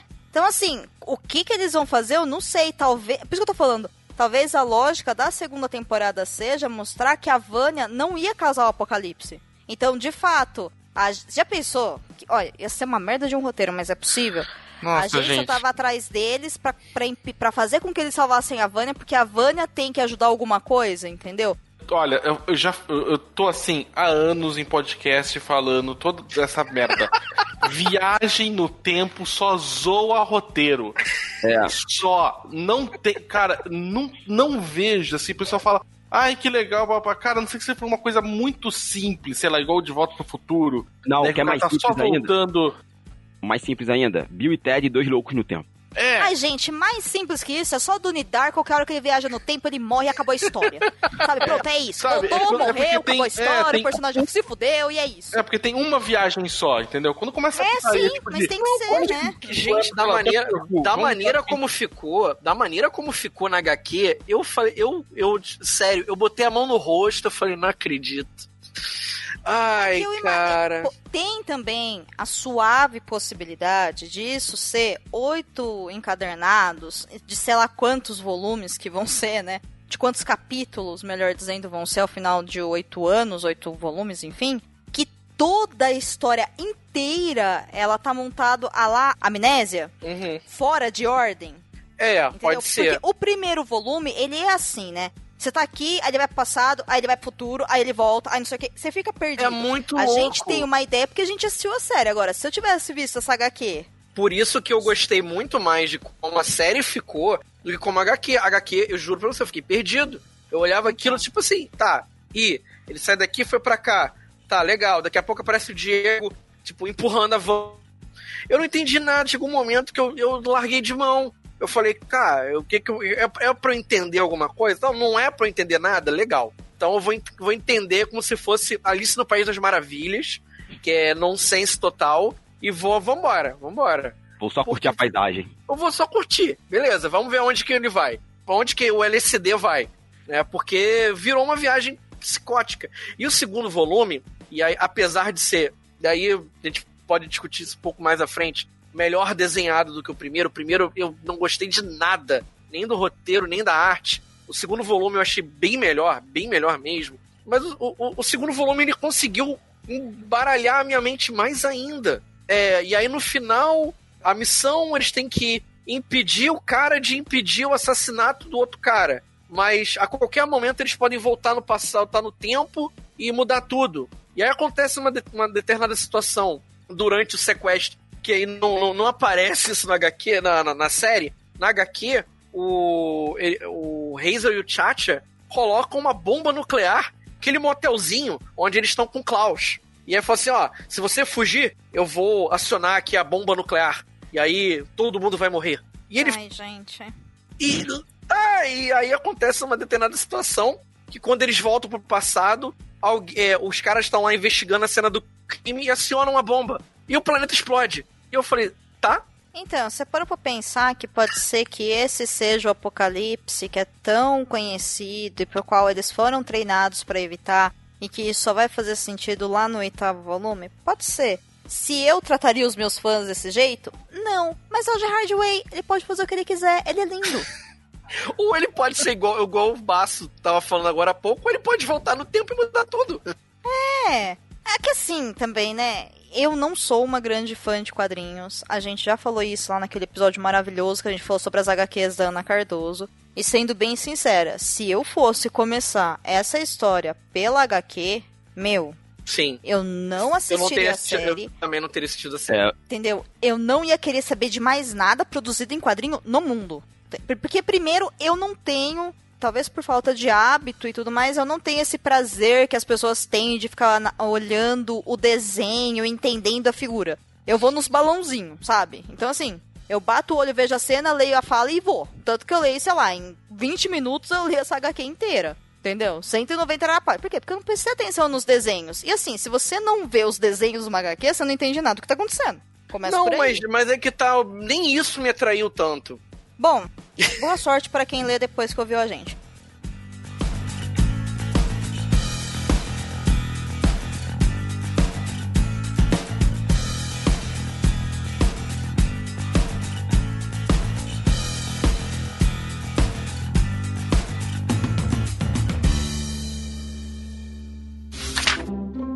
Ei, você quer encontrar um mundo secreto de adaptações literárias? Sim, mas onde?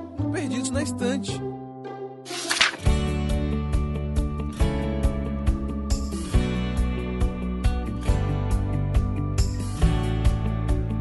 Então vamos lá, senhor Baço, de 1 a 5 selos cabulosos, qual é a sua nota para a série e depois para a HQ Umbrella Academy, Suíte do Apocalipse? Olha, a, a, pras duas eu dou três selos cabulosos. Eu acho que são. Ok, É, eu acho. vai lavar a louça da semana inteira. que- Como assim? Disse, vai dar só três pra série. A série é boa, tem um Klaus. Não, a série é boa que tem o Klaus, eu acho in- interessante isso, né? Mas tem vários arcos da série que eu acho porre, entendeu? O arco todo do Luther Space Boy é um saco, entendeu? Ele é um saco, né? o arco da Alison, ele é. Gera uma discussão interessante até, mas a, personagem que faz a Alison, ela é de um egoísmo tremendo, então, sabe, tipo, pobre garota rica pra mim, sabe? Tipo, então, não me gera uma empatia, uma coisa assim, sabe? Fala assim, putz, que, né, pode gerar uma discussão maior, mas zero, entendeu? O Klaus, eu acho que foi o que grande se destacou na série como um todo, né? O Diego lá, o Kraken, o número 2, entendeu? Ele é. Também, pra mim, é. Nem fede nem cheira muito, porque ele, sei lá, quer ser o Batman, parece, né? Um estereótipo assim. Sim. Uhum. Na série, e tem toda uma relação com a mãe meio incestuosa e, sabe, não. Não sei, sabe? Não, não, não gostei, né? Os, o mesmo o arco entre o, o, o e a, e a, e a Chacha, ah, eu acho interessante pra esquisitice, né? Dos dois. E quando começa a explicar muito o lance da agência, eu já acho uma, um, um saco, sabe? Eu gostaria que não existisse agência, sabe? Eu gostaria que existisse só os dois e eu não soubesse nada da agência, não soubesse que eles viajam no tempo e que eles sabem super fodolão, né? Eu, eu dou um destaque, o que, que segura essa nota 3 pra mim é o destaque do, pro Klaus, pro número 5, que o ator que faz o número 5 sendo criança, fazendo uma criança, um adulto preso no corpo de uma criança, mandou muito bem, né? Eu acho que ele mandou, puta, muito, né? Achei que foi muito foda, né? Agora, essa lance todo, tipo, de. que eu odeio, sabe? Ah, o mundo vai acabar, tá bom, a gente volta no tempo e tenta depois de novo. Eu. Mano, o próximo, o próxima temporada, eu tô. Eu vou assistir assim, sei lá, beleza, eu sei que não vai dar nada de merda, porque qualquer coisa volta no tempo. Sabe? Pra mim perde qualquer senso de urgência, qualquer senso de consequência, né? A partir do momento que eu posso viajar no tempo e voltar e retroagir isso, sabe? Até mesmo o lance da Alison perder as cordas vocais, com certeza vai voltar no tempo. Quando voltar no tempo, elas vão voltar, sei lá, pra época que eles são crianças, Eu chuto muito isso para a próxima temporada, né? Porque a gente tem pouquíssimo da exploração do tempo que eles eram crianças e como eles desenvolveram os poderes deles. A gente já conhece eles na merda, né? E não conhece os anos dourados, entre aspas, deles. Então eu acho muito que vai voltar, e vai voltar, vai voltar no corpo de criança, beleza, cordas vocais funcionando de novo, poder volta, né? Então, sabe, mesmo a história do Luther, de todo aquele macacão gigantesco, né, tipo, zoado, vai acabar voltando também, porque ele vai voltar no corpo de criança, acho muito que vai acontecer isso, né? Então, sabe, e eu acho que elas são duas mídias bem diferentes, acho que não precisa nem ser adaptação, tinha que ser baseado em, sabe, não é nem... Porque eu acho que muda muita coisa. Mas aí, para mim, três selos cabulosos. Acho que tá. Estou bem, bem generoso com a série com a HQ. Você vai querer assistir a segunda temporada? Ah, depende muito, viu? Provavelmente eu vou assistir o primeiro episódio. Provavelmente eu vou assistir o primeiro episódio porque eu quero saber se vai concluir isso que eu, que eu falei, sabe? Deles voltarem para ser criança tudo mais. Mas, sério, a agência e a habilidade de, dela de viajar no tempo da maneira que ela consegue, para mim corta qualquer tesão, sabe? Porque para mim vai ter uma explicação esdrúxula para tentar nerfar esse poder da agência, ou não vai conseguir explicar de maneira contendo, sabe? Porque para mim não tem como, se alguém viaja no tempo, você ganhar dessa pessoa. Né? Tipo, não, não tem como. Ainda se fosse uma pessoa só, poderia ser que, sei lá, você mata ela e aí, tipo, não consegue mais. Mas uma agência, uma organização gigantesca, igual aquela, que tem 300 mil funcionários, tudo, não, cara. Naquele naipe, daquele tamanho, sabe, naquele nível, você olha e fala assim, é, não. Certo, certo. Ok, ok, ok. E você, Hamilton, qual a sua nota de 5 selos, até 5 selos cabulosos para a série e para a HQ e o porquê? Olha, como eu não vi a série, eu não posso dar nota nenhuma. Justo. Que eu seria leviano. Pro quadrinho, eu vou dar dois selos cabulosos. Eu acho que ela é muito estimada. Foi uma boa leitura, achei bacana, eu ri em alguns momentos. Mas não, não me pareceu nada que eu não tenha visto em outros quadrinhos, assim. Como a gente citou, o Jeff Lemire acho que faz um trabalho muito melhor. Eu acho que ela é muito subestimada muito pelo desenho do. Que eu gosto do desenho do Bar. Gostei, acho que combinou com o roteiro, fez uma, uma boa dinâmica. Mas é aquilo.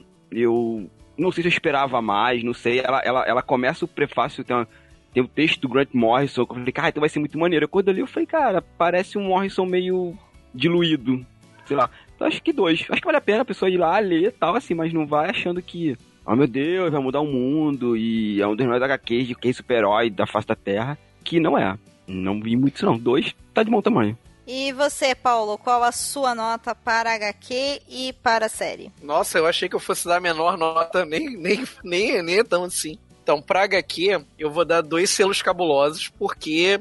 Não, não foi. Eu daria até menos, mas o segundo volume ele melhorou um pouco em relação ao primeiro. Mas assim, é uma HQ muito confusa, é uma HQ que é, a gente não sabe para onde tá indo, aonde quer chegar. No primeiro volume, a arte não me agradou tanto assim. É, e até eu tava. Eu comentei isso na, na, na, matéria que eu escrevi sobre a série. Sobre a série, não, sobre a HQ que eu achei que o roteiro parece que não, não, não casou com a arte, porque em muitos momentos, em cenas de ação, a cena é confusa, é estranha, você não, você não entende direito o que está acontecendo. Né, em vários momentos. Já no segundo volume, a gente vê que o Gabriel Bale pôde se esticar mais, ele pôde experimentar, ele pôde brincar mais com, com as cenas. Tem uma cena muito bacana, que é onde aparece na série quando o Klaus morre e vai parar no paraíso, né? E vai falar com Deus na série. Na HQ é diferente, é muito engraçado até, porque a imagem que ele. Porque na série a gente vê que ele fala com uma garotinha. Na HQ eu não vou nem falar, porque eu acho, eu acho que vai ser bacana pro pessoal descobrir como é que é. Com, que, com quem que ele vai falar. Não é com uma garotinha, é com outra coisa. E ele constrói a cena toda em preto e branco, como se fosse, como se fosse rabisco. Eu achei isso muito legal. Ele se estica mais no volume 2. Mas o roteiro, para mim, ele é muito falho, porque tem uma grande diferença entre você criar mistério e você ter um roteiro pobre. Para mim, ele tem ele tá muito mais no lado do roteiro pobre, do roteiro preguiçoso, do que pro lado do mistério.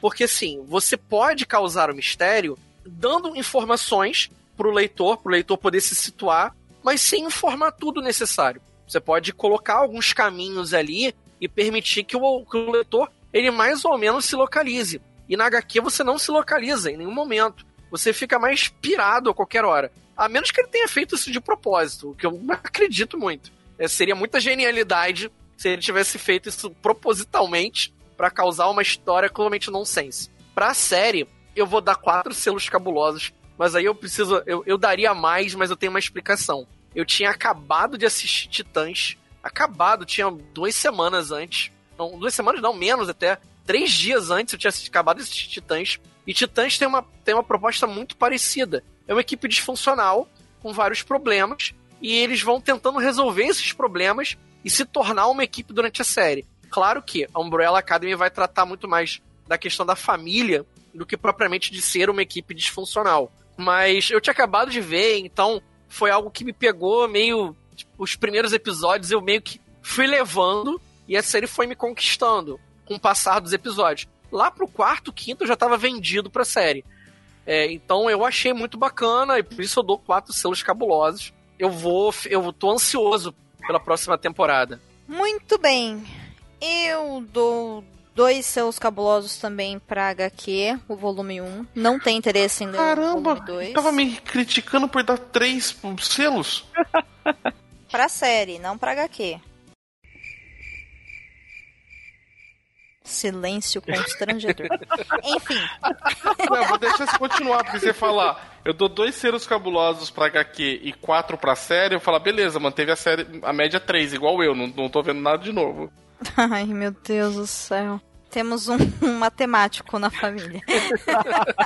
Você levou muito pro lado pessoal, calma.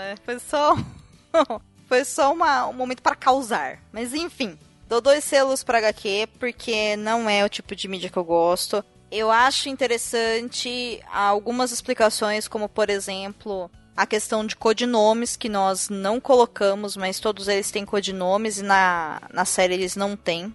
Então fica meio esquisito você ter heróis que na verdade não têm codinomes, isso é um aspecto legal da HQ. Por outro lado, né?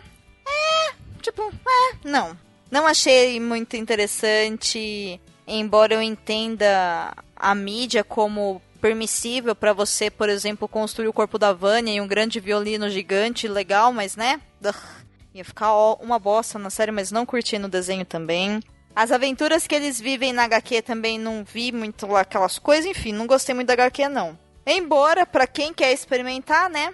O faça, boa sorte. Não acho que vale os 80 reais ou 60 reais está sendo cobrado. Espera cair um pouco o preço e você investe ou empresta de alguém, enfim. Pra série, eu de fato, só pra deixar o baço bem puto, eu dou quatro selos cabulosos pra manter a média de três.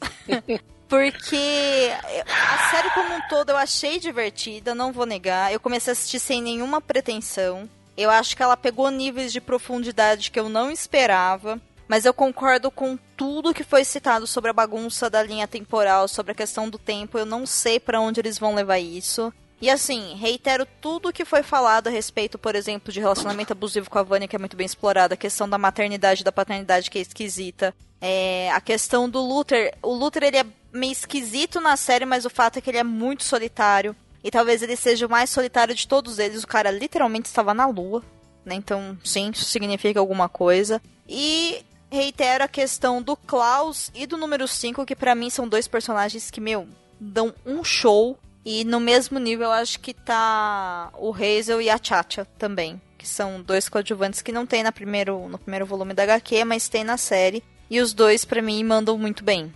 Né, assim, você fica com um ranço da Chacha, por exemplo. E você olha pro Hazel e fala, ai, você é tão bonitinho, mas assim, a gente esquece que ele é um assassino, né? Então, significa que a série é boa no que faz.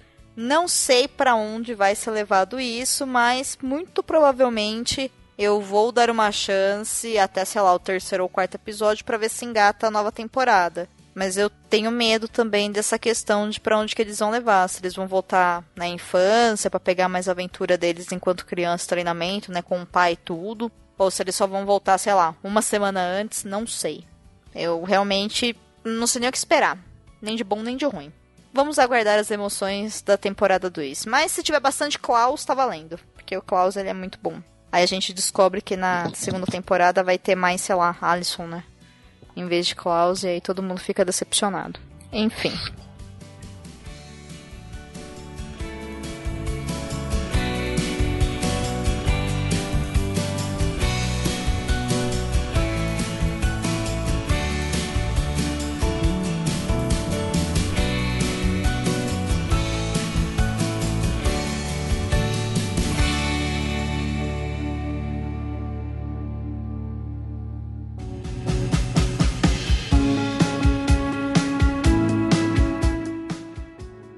Gente, é isso. Um episódio cheio de spoilers.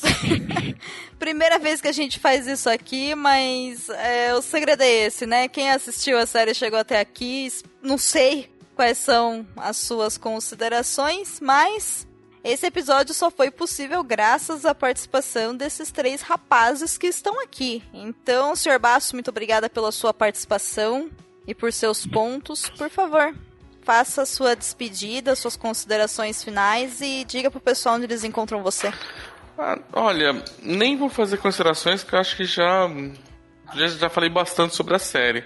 Ia falar só pra vocês, então, procurarem eu lá no Leitor Cabuloso com um podcast Covil de Livros. Lá falamos sobre literatura. É diferente um pouco aqui do Perdidos na Estante. A gente pega um livro e fala sobre ele com spoilers. Né? Então, vai ser um, um programa já voltado para quem já leu o livro. Então, tem uma parte de apresentação, tudo mais. Né? Então, é bom já ir para lá se você já leu ou se você não liga de receber as surpresas todas né, do livro que a gente vai estar tá falando.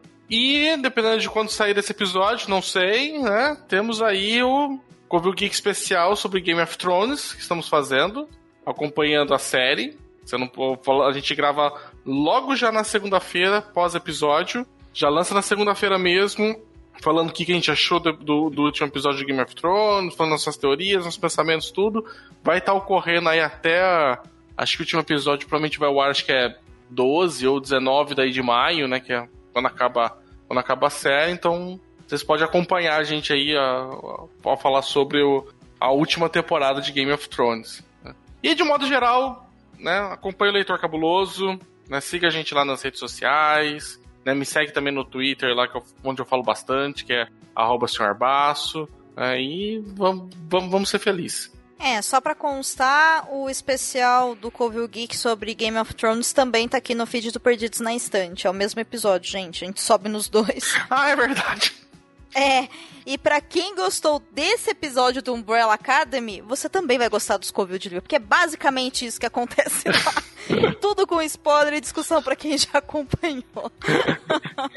então conheçam o Covil, fica aqui a minha reiteração. Senhora Milton Cabuna, é sempre muito bom tê-lo aqui conosco. Muito obrigada pela companhia, pelas suas opiniões, pela sua experiência de quadrinista. Por favor, aproveite esses minutos finais. Se tiver alguma consideração, a lá vão ter. E diga pro pessoal onde eles te encontram também. Bom, como sempre é um prazer estar aqui no Perdido na Estante, hoje emulando o Covil Geek. Achei bem legal essa dinâmica. Crossover que chama, né, gente? Isso. Não, pera. Perdidos no Covil. Pô, aí, Tipo ó. isso. Perdidos no Covil. Eu acho, inclusive, que isso é a vitrine. Mas Ai, aí, misericórdia. eu tô aí no quadrinho narrativas, falando lá sobre quadrinho independente, discutindo algumas coisas lá sobre catarse, essas coisas aí. E me encontram aí no Twitter, como Hamilton Cabuna, no Instagram e no Facebook. Tô sempre escrevendo alguma coisa, postando algo, evitando arrumar treta com as pessoas, que minha esposa briga comigo quando eu brigo com as pessoas no Facebook. Ou em qualquer rede social. Aí eu tô mais comportado nos últimos tempos. Obrigada, viu? Te adoro, esposa do Cabuna. Muito obrigada. Luísa Bueno, o nome dela. É, eu fiquei com medo de falar Luzia. Eu fiquei na dúvida se era Luísa ou Luzia. Já tô cansada já. Então, obrigada, Luísa. Arrasou. Paulo, você também, muito obrigada por mais uma participação. Por favor, faça suas considerações e dá aquela reiterada nas suas mídias sociais pro pessoal te encontrar. Não, então, é, acho- eu achei, eu acho essa uma série muito legal, muito bacana, recomendo. Quem tiver a oportunidade de, de dar uma maratonada, HQ nem tanto, né? Eu acho que quem, quem, tiver, quem tiver com tempo livre, dinheiro sobrando, né? Ou horas sem ter o que fazer, né? É, pega aí, dá uma lidinha, né, aproveita que a, a editora a, que tá trazendo pro Brasil, a Devir, ela deu uma reeditada na- nas edições e é isso. Pra me achar na internet, o site é o Ficções Humanas, é o www.ficçõeshumanas.com.br né, e as, redes, as demais redes sociais é o www.facebook.com barra ficções humanas, Twitter www.twitter.com barra ficções humanas, Instagram é, ficções underline humanas. E é isso, a gente tá aí pro que deve é. Muito bem, eu também, gente. Pra quem quiser me seguir nas minhas redes sociais, lá no Twitter eu tô como arroba Mendes. A mesma arroba é lá no Instagram. Então segue lá que a gente bate um papo por lá. E o mais importante de tudo, aproveite agora o espaço de comentários para colocar a sua opinião sobre a série. Vocês acham que vai ter futura segunda temporada? Por que, que o Klaus é o melhor personagem? Não é mesmo? Vamos conversar sobre isso. E toda essa relação aí sobre alienígenas e tudo mais. O que, que a gente pode aprender sobre toda essa loucura aí do Umbrella Academy? Aproveita a sessão de comentários lá no site e bota lá suas opiniões e tudo mais. Vocês já sabem, o Perdidos na Estante é um podcast oficial do site Leitor Cabuloso. Muito obrigada pelo seu download, pela sua companhia, pela sua confiança. Fiquem agora então com a nossa sessão de recados e comentários do episódio anterior.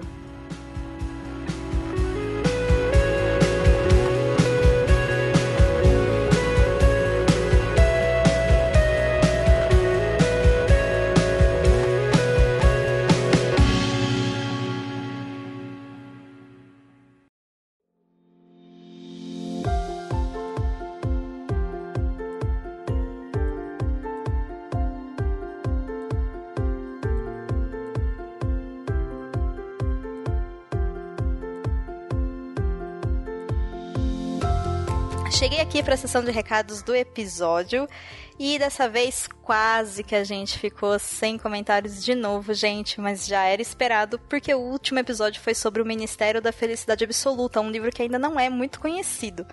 Mas, né, estou aqui aguardando o feedback de vocês a respeito do episódio, do tema, enfim, do que vocês quiserem. O nosso discos e as minhas mídias sociais e o, enfim, o e-mail do, do Cabuloso Cast que a gente utiliza tá aqui para receber sempre né, os comentários de vocês. Mas nós temos um comentário da nossa madrinha Carol Vidal. Ela diz: Ótimo programa. Já tinha ouvido falar desse livro, mas não sabia direito do que se tratava. Depois de ouvir esse episódio, eu fiquei super curiosa para ler, tanto pelas questões sociais que o livro aborda, quanto por esse esquema de várias histórias que se cruzam. Além do mais, tenho tentado sempre aumentar a diversidade da minha leitura e esse é um ótimo livro para contribuir com isso. Carol, simplesmente se foram todos os motivos que me levaram a escolher esse livro, fora a questão do desafio Leia Mulheres, porque, como vocês já sabem, o Perdidos na Estante assumiu esse compromisso com vocês de apresentar durante o ano no mínimo 12 livros escritos por mulheres. E aí, quando eu vi, né, como eu disse lá, o tema escritor asiático, eu falei, e agora?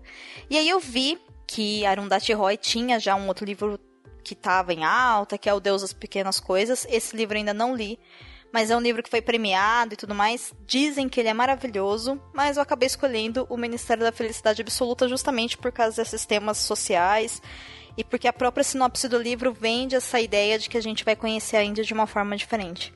Enfim, eu fico muito feliz que você tenha gostado do programa e que tenha então te despertado né, o interesse pela leitura. Espero que você goste, de verdade, porque ele é muito melhor do que foi falado. e quando você lê, né, me dá o feedback sobre o que você achou, enfim, fica à vontade. Bom, gente, é isso. Agora sobre Umbrella Academy, vocês com certeza têm muito o que dizer, então eu aguardo os comentários até o próximo episódio, tá bom? Uma ótima semana, uma ótima quinzena, a gente se vê por aí.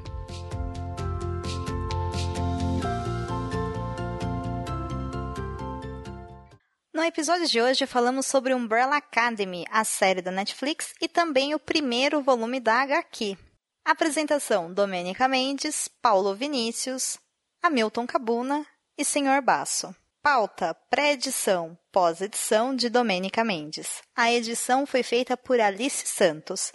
Agradecemos imensamente a todos os nossos padrinhos e a todas as nossas madrinhas que contribuíram com os seus apoios mensais para permitir que esse episódio fosse produzido e também editado. Em especial, agradecemos aos nossos padrinhos e madrinhas Carolina Vidal, Camila de Souza Vieira, Clécius Alexandre Duran, Edgar Egawa, Ana Lúcia Merege, Marina Kondratovic, Renato Farias, Ana Luísa Chinatova Soller, Daniel Malk e Luciana Barroso por seu apoio de todo mês. A gente se vê em 15 dias no próximo episódio. Até lá!